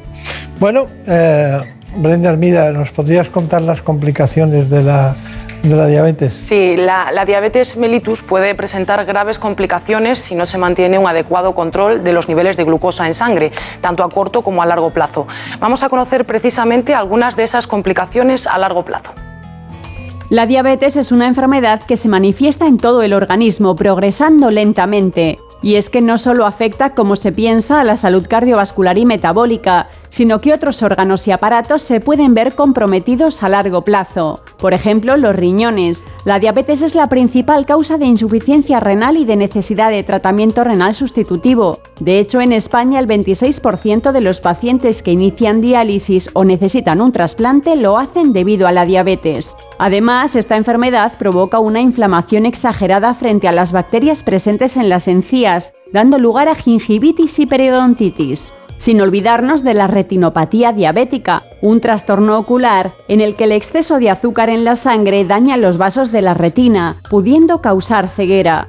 En ocasiones se ven también dañados los nervios y los tejidos de las extremidades inferiores, lo que se conoce como pie diabético. Sequedad extrema, heridas que no terminan de cicatrizar o úlceras son algunos de sus síntomas que pueden desembocar en problemas mayores como la amputación. Para prevenir estas y otras complicaciones es necesario conocer la diabetes, llevar un control estricto de la enfermedad, cumplir con el tratamiento y poner en marcha medidas dietéticas y de estilo de vida.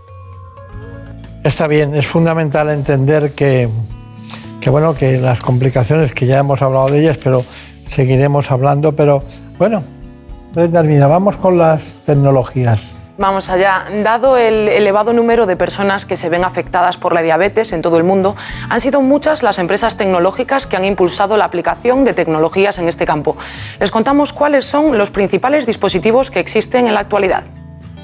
Se ha demostrado que conocer y controlar la diabetes es fundamental para mejorar la calidad de vida del paciente. Una buena gestión no solo disminuye las complicaciones de la enfermedad, sino que además reduce los costes asociados. Por ello, en los últimos años han surgido una serie de avances tecnológicos que se han convertido en grandes aliados de las personas con diabetes y de su entorno. Entre estos dispositivos se encuentran los sistemas de monitorización continua, que miden los niveles de glucosa gracias a un sensor colocado en el tejido subcutáneo del paciente. De esta forma está controlado, pero evita los molestos pinchazos en los dedos. Por otro lado está la bomba de insulina inteligente, que administra la insulina mediante una cánula que queda introducida bajo la piel. Estas bombas, cuando van conectadas a un sensor, tienen un algoritmo que decide sobre la cantidad de insulina a administrar, permitiendo un control más preciso y por eso se les llama popularmente páncreas artificial. Por último, como no, las aplicaciones móviles, herramientas que se han convertido en una verdadera revolución en el control de esta y otras enfermedades. Muy bien, perfecto. Esto es lo que antes usted ha contado, que nosotros lo hemos ido resumiendo en toda en su conjunto. Pero bueno, doctora Noemí, eh, es que me, resulta extraño porque me gusta decirle a la doctora González de Villar. Pero bueno, dígame, eh, ¿la metformina se puede utilizar preventivamente? Bueno, la metformina se ha estudiado a fondo en el tratamiento de la prediabetes, que es el estadio previo a la diabetes, y eh, lo que hace es retrasar la aparición de, diabetes. Pero de esa misma manera, el estilo de vida, como bien habéis comentado, de eh, vida sana con ejercicio y dieta saludable, previene en mayor medida que la metformina la progresión a diabetes en personas de riesgo. Es ¿Cuál un fármaco fantástico, perdón, pero, pero el estilo de vida es mejor todavía. ¿Cuál sería el segundo escalón? De hecho, ya no hablamos de primero y segundo escalón, ahora ya está- hablamos más, como, como bien sabéis, de, de medicina personalizada, medicina Claro. de preci- precisión. Y cada persona con diabetes debe eh, tratarse de forma individualizada y hay muchos fármacos. Y dependiendo de lo que tenga de base y las enfermedades que le acompañan a la diabetes, seleccionamos unos fármacos u otros. Si necesita insulina, la necesita y no podemos obviarla, obviamente. Claro. También influirá la edad, ¿no? Para la elección del fármaco, ¿no? Por supuesto, hay que tener en cuenta porque, por ejemplo, en personas mayores o frágiles, fármacos que puedan favorecer las bajadas de azúcar, las hipoglucemias, pueden hacer que tenga una fractura de cadera, una caída que puede empeorar su calidad de vida. Entonces, tenemos que adaptarlo a cada edad y a cada eh, entorno del paciente, ya no solo sea de su enfermedad, sino también de sus comorbilidades, de sus enfermedades asociadas. Claro. Bueno, ha llegado el momento de sus conclusiones.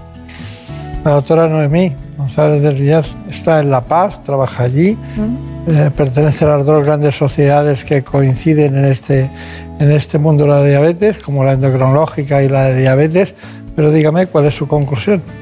Bueno, mi conclusión iba para las personas que nos escuchan es que la diabetes tenemos que verla desde el punto de vista positivo. La diabetes es una enfermedad, primero, prevenible en un porcentaje altísimo de casos si somos capaces, sabiendo que tenemos riesgo, por ejemplo, por antecedentes familiares, por ejemplo, por un embarazo en el que nos han dicho que teníamos diabetes gestacional en su momento, es el prevenirlo, sobre todo evitando la obesidad con una vida sana, que no hay que hacer nada especial, lo que pasa que es difícil llevar una vida sana en nuestro entorno.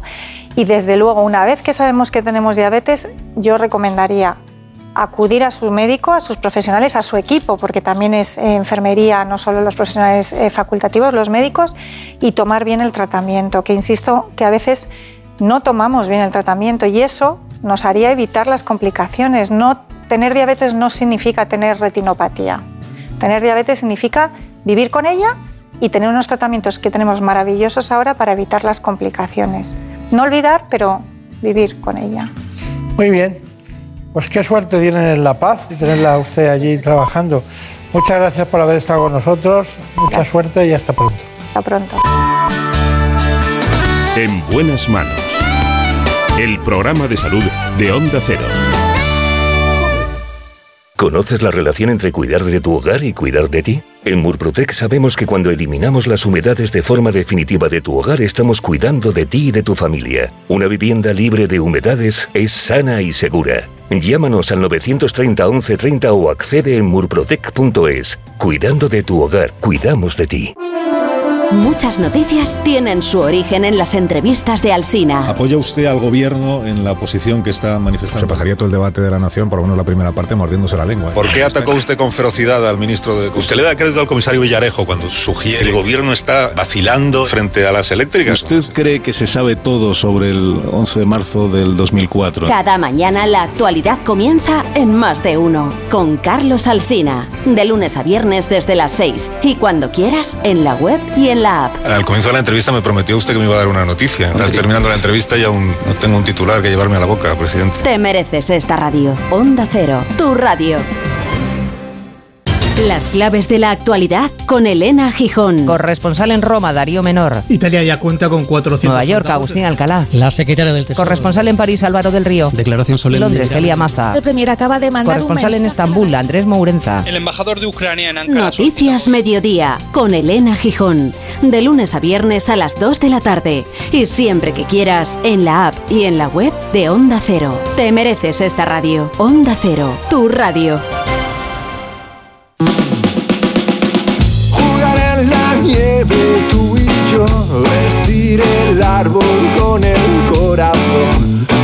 Besos de turrón. Un deseo que el mundo sea mejor. Onda Cero. Feliz Año Nuevo. ¿Los delfines se automedican? En la tertulia Zona Cero de la Rosa de los Vientos se trató este tema. Según recientes investigaciones, diferentes especies de animales tienen la capacidad de automedicarse. Químicos y biólogos descubrieron que los delfines de nariz de botella se frotaban con fines medicinales contra unas especies concretas de coral que tenían propiedades antibacterianas. Si no escuchaste el programa o quieres volver a escuchar cualquier programa o sección a la carta, entra en la web y en la app de Onda Cero. No te pierdas nada. Onda Cero, tu radio. En buenas manos.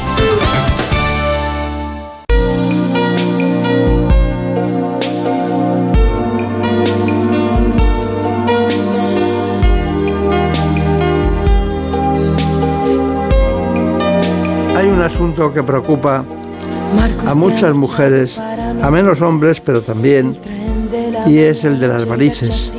Saben que cansancio, malestar y a veces detrás mucha obesidad o factores hereditarios. Hoy el doctor Enrico Puras, especialista en angiología y cirugía vascular, nos cuenta este asunto. La distancia enorme puede dividir dos corazones y un solo latir. El doctor Puras trabaja en el Hospital Universitario Quirón de Madrid. quieres hablar si tú te escondes como yo, si huyes de todo y si te vas pronto a la cama sin cenar, si aprietas fuerte contra ti la almohada y te echas a llorar, si tú no sabes cuánto mal te hará la soledad. Así que sin más dilación, vamos a tratar este asunto, pero antes conozcan las coordenadas, el informe que nunca dejamos de dar a todos ustedes para situarles en el asunto. Hoy, las varices. En buenas manos. La insuficiencia venosa afecta en España a más del 25% de la población adulta y es cinco veces más frecuente en mujeres. Se trata de una patología cuya incidencia está aumentando en los últimos años. La manifestación más frecuente de la insuficiencia venosa crónica son las varices, un problema que además de tener una repercusión estética puede suponer un riesgo serio para la circulación. La herencia, la situación hormonal, la obesidad, el estreñimiento, el sedentarismo, la ropa demasiado ajustada o el uso de anticonceptivos orales son los factores que propician su aparición. A pesar de que las piernas o pantorrillas son el lugar más habitual donde se producen, también pueden estar presentes en otras regiones del cuerpo. Las varices se manifiestan en diferentes grados, desde pequeñas arañas vasculares a las varices gruesas, y sus síntomas van desde la pesadez de piernas, los calambres y picores hasta un fuerte dolor. Los expertos afirman que esta patología tan prevalente tiene unos costes sanitarios, sociales y laborales muy importantes. Estamos muy contentos esta mañana de que esté con nosotros el doctor Puras Mayagray porque es un gran especialista y que ya saben ustedes que a veces tenemos, eh, no podemos estar con todos a la vez, ¿no? Y de vez en cuando se te olvida alguno de los buenos y, hoy nos ha tocado, nos ha tocado disfrutar de, de su experiencia, de su conocimiento y de su aspecto científico. Bueno, eh, Marina Montiel, cuéntanos quién es el doctor Puras. Pues les presento al doctor Enrique Puras, es especialista en angiología y cirugía vascular y jefe de estos servicios en el Hospital Universitario Quirón Salud de Madrid. Las técnicas de diagnóstico basadas en ultrasonidos, así como los métodos de tratamiento mínimamente invasivos, lo han convertido en una referencia en su especialidad. Muy buenos días, doctor. ¿Qué tal? Buenos días, ¿cómo estás? Bueno, pues eh, varices, pero esto, todo va cambiando, todo va cambiando y hemos pasado de, bueno, de, de microcirugías con incisiones, ¿no? Usted recuerda que se hacía mucho, ¿no? La microcirugía, sí, tuvo su época, desde luego hoy en día también la tiene y hoy en día Claro. forma parte del bagaje que hacemos a diario en el tratamiento de estas, de estas patologías. Luego también tengo anotado que ustedes han utilizado la escleroterapia con líquido, ¿no? In hilo tempore, mucho líquido porque no había la microespuma, que es lo que hoy en día ha barrido completamente gran parte de los tratamientos que se hacen con líquidos. Todavía existe en la parte estética de nuestra especialidad eh, eh, técnicas que se, se hacen con líquidos, eh, con diversas eh, soluciones esclerosantes, pero no cabe duda que la microespuma ha supuesto un cambio radical en los últimos años en el manejo de la parte estética de la patología varicosa. Han utilizado ustedes, eh, o hemos conocido todos, el láser, ¿no? Láser eh, que efectivamente la gente lo asocia con los tratamientos percutáneos en el sentido de aplicar el láser sobre la piel, pero que hoy en día ya desde hace muchos años se hacen endovasculares, es decir, contenemos en el interior, metemos en el interior de las, venas varicosas estas eh, fibras que nos permiten tratar la vena desde dentro para afectar toda la pared del vaso y de tal manera que producimos una esclerosis muy efectiva y que en el curso de los años posteriores al tratamiento nos da las mejores estadísticas en cuanto a no eh, recidiva de la enfermedad. Ustedes han utilizado también la criosclerosis, ¿no? La criosclerosis se sigue utilizando y forma parte de ese apartado estético del manejo de las pequeñas arañas vasculares y telangiectasias. Son eh, efectivamente tratamientos que no tratan las grandes varices, no tratan las grandes insuficiencias venosas, pero que sí se utilizan como mm, parte complementaria en la- parte estética de la patología venosa. Eh, yo acertaría que usted es médico. Si no le conociera de nada y le viera por la calle, diría, este, este señor es médico. Bueno, te agradezco mucho. No, porque es curioso, es un- una forma de actuar, de ser, de, de expresarse, ¿no? Que, que tienen los médicos, ¿no? ¿no? No todos, pero que en general, pues no. Y estuvo en Estados Unidos, ¿no? En Virginia, ¿no? Pasé los primeros años después de la formación en España en Estados Unidos, es cierto.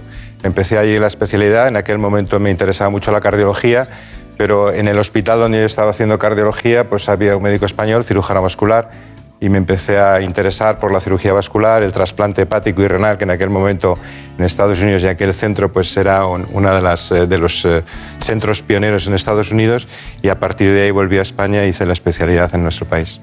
Claro, claro. Eh, es, es muy curioso, pero a mí que me gusta mucho eh, conocer a los especialistas que llegan aquí en, en profundidad por su currículum, por lo que han hecho, pero Mayagray, Mayagray, es que no, no, no conozco a nadie que sea Mayagray.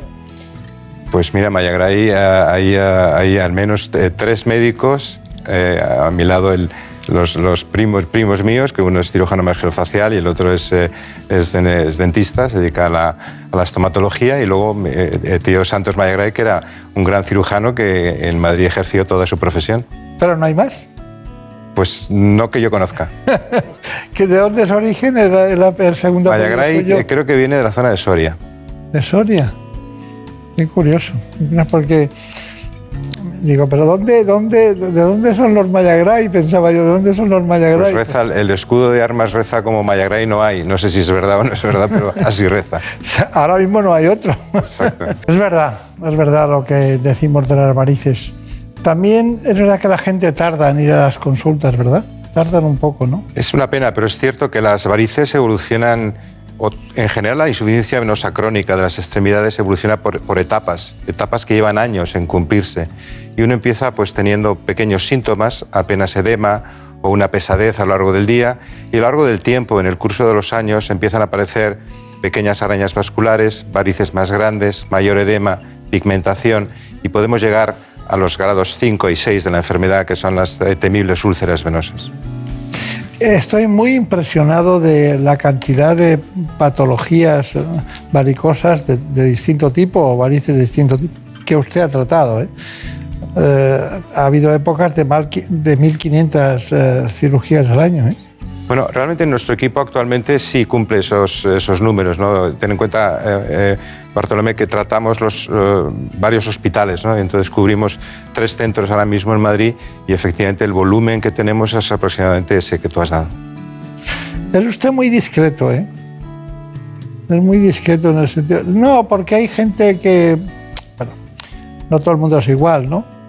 Pero hay toreros que sacan pecho y toreros que sacan menos pecho y torean igual de bien, ¿no? Entonces, son cosas que pasan, ¿no? Pero no le tenía yo focalizado en, esa dimensión tan, tan profusa de- de tratamientos. Tiene que tener un gran equipo, ¿no?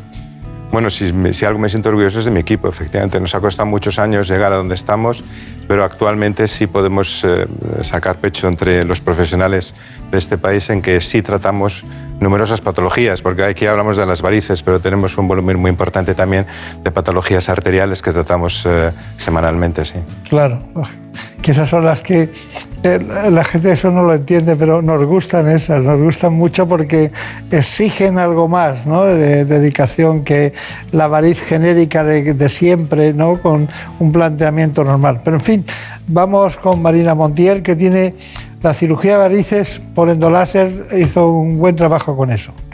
Pues sí, entramos, si les parece, en el quirófano del doctor Puras para ver en qué consiste el tratamiento con láser endovenoso, una técnica mínimamente invasiva que se puede realizar con anestesia local sin necesidad de sedación, un método excelente para eliminar las venas varicosas.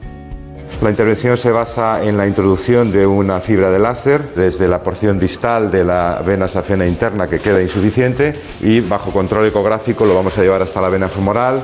A partir de ese punto vamos a producir una anestesia tumescente alrededor de la fibra del láser para posteriormente hacer una eh, liberación de energía para producir ese daño térmico de la pared del vaso.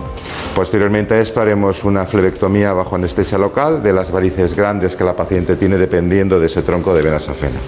Entonces ya tenemos la vena pinchada, ahora veremos la salida de la guía y sobre esta guía ponemos el introductor que nos ayudará a colocar la fibra de láser en el interior del canal de la vena safena. Sobre la guía descendemos el introductor y ahora medimos en la fibra de láser para saber cuál es la longitud y calcular la energía que tenemos que dar. Ya está todo anestesiado y en este punto podemos empezar a hacer el láser. Vemos perfectamente la punta del catéter del, del láser, la vena femoral que yo colapso ahora. Aprovechamos que estamos haciendo el tiempo de láser y hacemos la anestesia local de algunas de las venitas que vamos a extirpar luego por flebectomía. Este es el equipo que utilizamos para la extracción de las venas. Es un eh, ganchito con el cual hacemos una pequeña disección de la variz y luego procedemos a su extirpación. Aquí ya tenemos la variz en el campo quirúrgico. Bueno, estamos extirpando, es el momento de la extirpación de las varices mediante anestesia local también y con una pequeña flebectomía que llamamos, ¿no?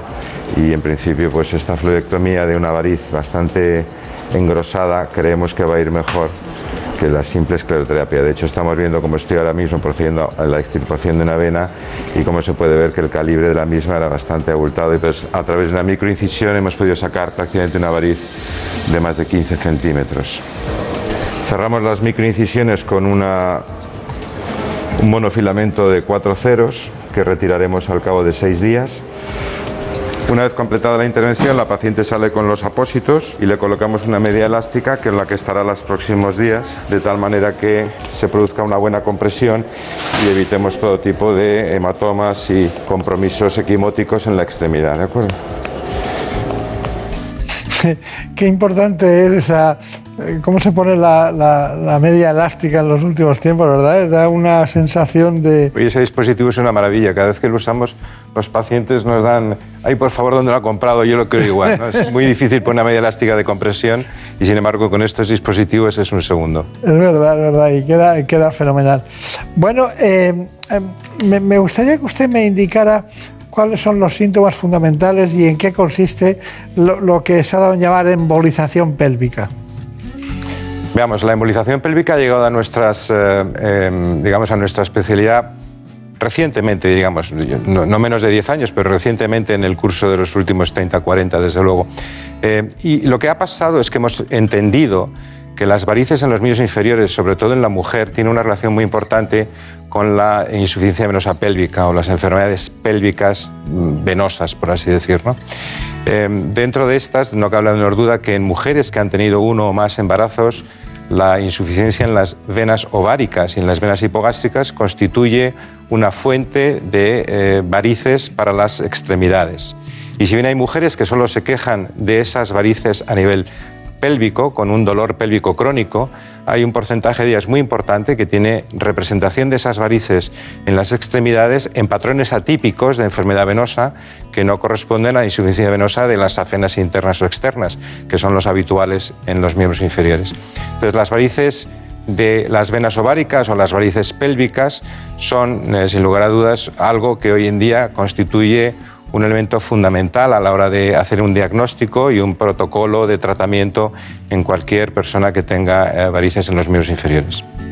Claro, pero dan, dan unas patologías muy curiosas, ¿no? Ed- Edema vulvar, hemorroides, eh, tengo aquí anotados eh, frecuencia urinaria, mayor frecuencia urinaria, eh, mayor eh, dolores rumbosacros. Es es muy curioso porque tienen una dimensión que, que afecta a la calidad de vida de forma profusa, ¿no?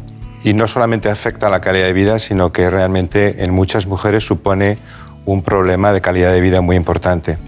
Si algo me ha llamado la atención estos últimos años en, la patología venosa es el descubrimiento de esta entidad y cómo eh, eh, mujeres que han pasado por consultas de ginecología, por consultas de urología, por consultas de gastroenterología y cirugía general y que han acabado muchas de ellas en tratamientos psiquiátricos porque se quejaban de un dolor pélvico crónico que nadie había podido diagnosticar, a término han acabado en nuestras consultas y con un diagnóstico que se hace percutáneo y a veces simplemente ecográfico transvaginal, hemos descubierto estos paquetes venosos que son los causantes de esta insuficiencia, de este dolor pélvico crónico y que una vez tratados pues solucionan esta patología en más del 95% de los casos.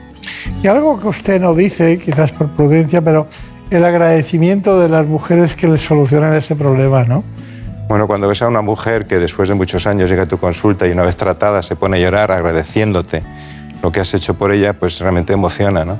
Y, y realmente es, es algo que eh, deberíamos de transmitir más, ¿no? Que este dolor pélvico crónico que en el caso que nos ocupa supone la segunda causa después de la endometriosis, es algo que, bueno, se ha despreciado muchos años, que muchos ginecólogos ven y que dan por, por, por, por, por ahí, porque es así, tiene que ser, te molesta y ya está. Pero no, realmente hay que investigarlo y, y llegar a un diagnóstico apropiado y a un tratamiento adecuado. Incluso eh, síntomas depresivos asociados al dolor, que no saben salir de él, ¿no? Todo el día no saben qué pasa con su vida, ¿no? Recuerda otras patologías femeninas más femeninas que, me, que a mí me han molestado mucho siempre y que no se encuentra la solución, como es la fibromialgia ¿no? o otro tipo de, cuestiones. Pero en fin, eh, este me llama la atención. Eh, me gustaría ver la embolización pélvica y sobre todo conocer a una doctora que me han hablado muy bien de ella. Vosotras me habéis hablado de ella y que trabaja con el doctor Mayagray, ¿no? con el doctor Puras Mayagray, que es concretamente la doctora Marta Ramírez. ¿no? Y es que no es para menos, como nos comentaba el doctor Puras, hasta un 20% de las mujeres que han tenido hijos padecen el síndrome de congestión pélvica, una enfermedad poco conocida, difícil de diagnosticar y que produce fuertes dolores. La doctora Marta Ramírez nos explica en quirófano el éxito del tratamiento mediante la técnica de embolización. Vean. Es una paciente de 42 años, operada de varices previamente, con reciba de varices tras los partos, varices a nivel vulvar, varices a nivel vaginal. El procedimiento es una embolización pélvica mediante un cateterismo por un acceso por el brazo. Nos metemos en las venas de los ovarios y una vez que estamos en las venas de los ovarios inyectamos contraste para ver cuáles están dilatadas y tratarlas. Las tratamos con unos taponcitos que se llaman coils. Desde el brazo tenemos acceso directo a las venas de la pelvis. Esta vena es la que vamos a tener que rellenar de coils para tapar las varices que vamos a buscar ahora avanzando un poco más el catéter yéndonos más abajo. Antes de poner los coils inyectamos espuma que lo que va a hacer es que la vena se espasmodice y luego el efecto inflamatorio no sea tan, eh, tan severo en el posoperatorio. Metemos un microcatéter dentro del catéter, que es un tubo mucho más finito que llega a las varices más pequeñas y así podemos meter por él los taponcitos. Vale, este es el coil. Vamos a meter el primero. Vamos a ver cómo va saliendo el coil abajo y lo liberamos. Este es el taponcillo que lo que pasa es que cuando se va quedando eh, dentro de la vena va cogiendo el diámetro adecuado. Ahí vemos cómo vamos liberando el otro coil. Perfecto, ya estamos en la confluencia.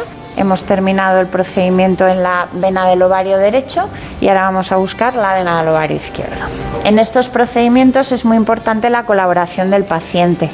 La paciente está despierta, respira o no respira con nosotros, nos ayuda en el movimiento de los catéteres.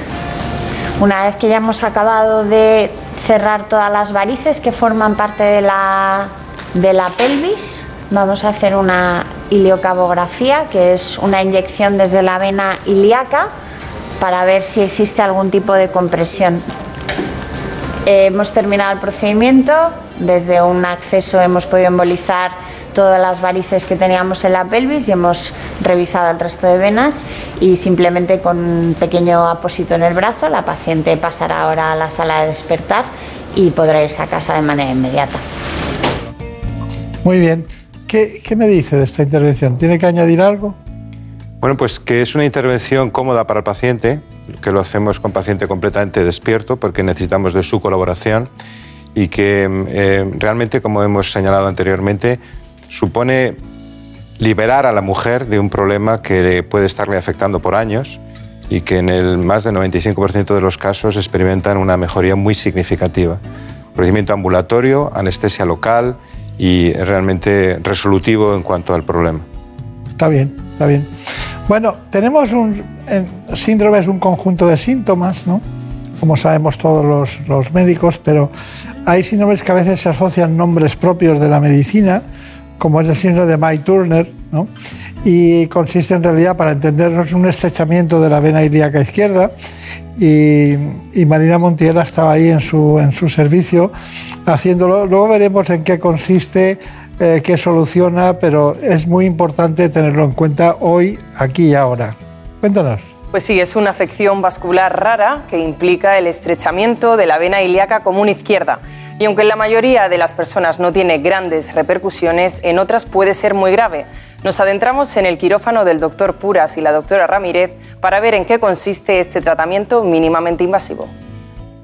Vamos a empezar el procedimiento con una punción ecoguiada sobre la vena femoral. Bien, hemos colocado un introductor de 9F sobre la vena femoral y ahora tenemos ya el acceso hecho para subir las guías y los catéteres en la zona de la vena a tratar. Hemos dejado ya la guía pasada sobre el stem previo y hemos dejado el catéter tunelizado desde la vena femoral izquierda a la ilíaca externa del lado derecho y ahora vamos a hacer un estudio flebográfico para ver toda la anatomía de las dos venas ilíacas y del cruce con la arteria ilíaca que es el que está haciendo eh, que esta paciente tenga una compresión que le causó en su momento una trombosis ilíaca. Ese es el punto máximo de compresión en donde no está tratado porque el estén anterior ha quedado claramente bajo ya tenemos catéteres cruzando de un lado a otro, de izquierda a derecha, y ahora vamos a poner aquí un balón para hacer la primera dilatación. Esa es la zona de compresión, por eso tenemos balón dilatado por arriba y por abajo, donde no hay compresión, y en el punto de cruce, con el estén ahí puesto, se está claramente viendo la falta de dilatación del sistema. Ahora ya con nuestro balón de alta presión estamos logrando dilatar esa zona y ponerla en una posición más normal. Veis aquí el balón distendiendo perfectamente la zona del estén, que anteriormente pues ahí estaba la compresión. Ahí vemos el estén cómo se está desplegando y en este punto nosotros vamos a intentar ya medir con ecografía que estamos a una distancia suficientemente correcta. Ya realizada toda la dilatación del estén en sus eh, sectores proximal y distal, vamos a proceder ahora a hacer la flebografía de control para ver que el paso del contraste es correcto y que no existe ningún fenómeno de estenosis. Pues nada, consideramos que el caso está bien tratado y completado. Vamos a hacer una eco de control. Ahora vemos ecográficamente lo que antes teníamos como la estenosis. Vemos como ya ha desaparecido esa estenosis, la arteria está latiendo arriba y el estén está perfectamente abierto por debajo, ¿de acuerdo? Muy bien. Es una técnica eh, audiovisual muy importante para nosotros es reflejar lo que dice el especialista sobre la imagen, porque no es que los periodistas puedan equivocarse, sino que no se dice con tanta precisión, ¿no? Como lo ha hecho usted. Bueno, doctor Enrique Puras, nos queda que nos diga usted sus conclusiones, porque realmente hoy ha sido las varices más heterodoxas que yo he hecho en, en 30 años, ¿no? Es decir, todo, todo es innovador y muy, sobre todo, en temas muy crónicos, muy especiales, muy diferentes, que dan grandes soluciones, ¿no? Efectivamente. Yo quiero concluir primero agradeciéndote a ti, doctor Beltrán, y a tu equipo lo fácil y cómodo que ha sido estar aquí hoy. Segundo, efectivamente hemos revisado una patología muy antigua, que es las varices, y le hemos dado una perspectiva nueva. Y esa perspectiva existe y es fácil de, digamos, acceder a ella, y desde luego nuestros centros están capacitados para esto. Y por último, efectivamente, hemos visto un patrón atípico de varices, hemos visto las varices pélvicas, hemos visto los síndromes de compresión de las venas ilíacas en el abdomen y cómo estas eh, enfermedades producen y realmente dañan a las mujeres con una situación que puede crear un dolor pélvico crónico no bien diagnosticado y que, sin embargo, cuando accedemos a ellos a través de un buen protocolo diagnóstico, tenemos soluciones muy eficaces que mejoran con mucho la calidad de vida de estos pacientes. Muy bien. Bueno, pues yo le, pediría que le dé recuerdos a, todos los compañeros que trabajan con usted, especialmente a Marta Ramírez, y, y, también decirles que yo lo he hecho cuatro veces ya, esto. Yo he pedido perdón cuatro veces, y esta va a ser una de ellas. Lo siento en no haberle tenido aquí antes porque merecía la pena que estuviéramos juntos y le vieran lo que hace durante tanto tiempo, tantos días y tantas horas en un quirófano. Muchas gracias, gracias y aquí tiene su casa. Hasta gracias, pronto. Gracias.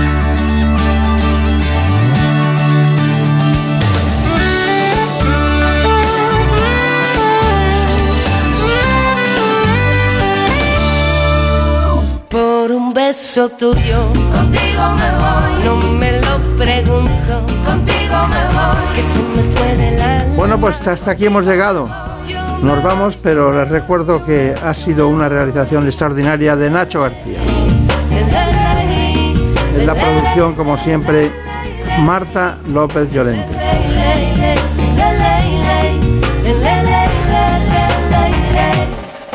Volveremos la semana que viene. Como siempre, seguiremos hablando de salud. Remedio te sentí besar como por un beso tuyo en el amuradero. Oye, perdiendo el miedo me dejo llevar y se enreda el tiempo mojando los sueños y tu boca loca me quiso engañar. Por un beso tuyo ya no tengo dueño, acércate un poco, muéveme a besar. Por un beso tuyo, contigo me voy, no juegues conmigo, contigo me voy, quédate esta noche, contigo me voy.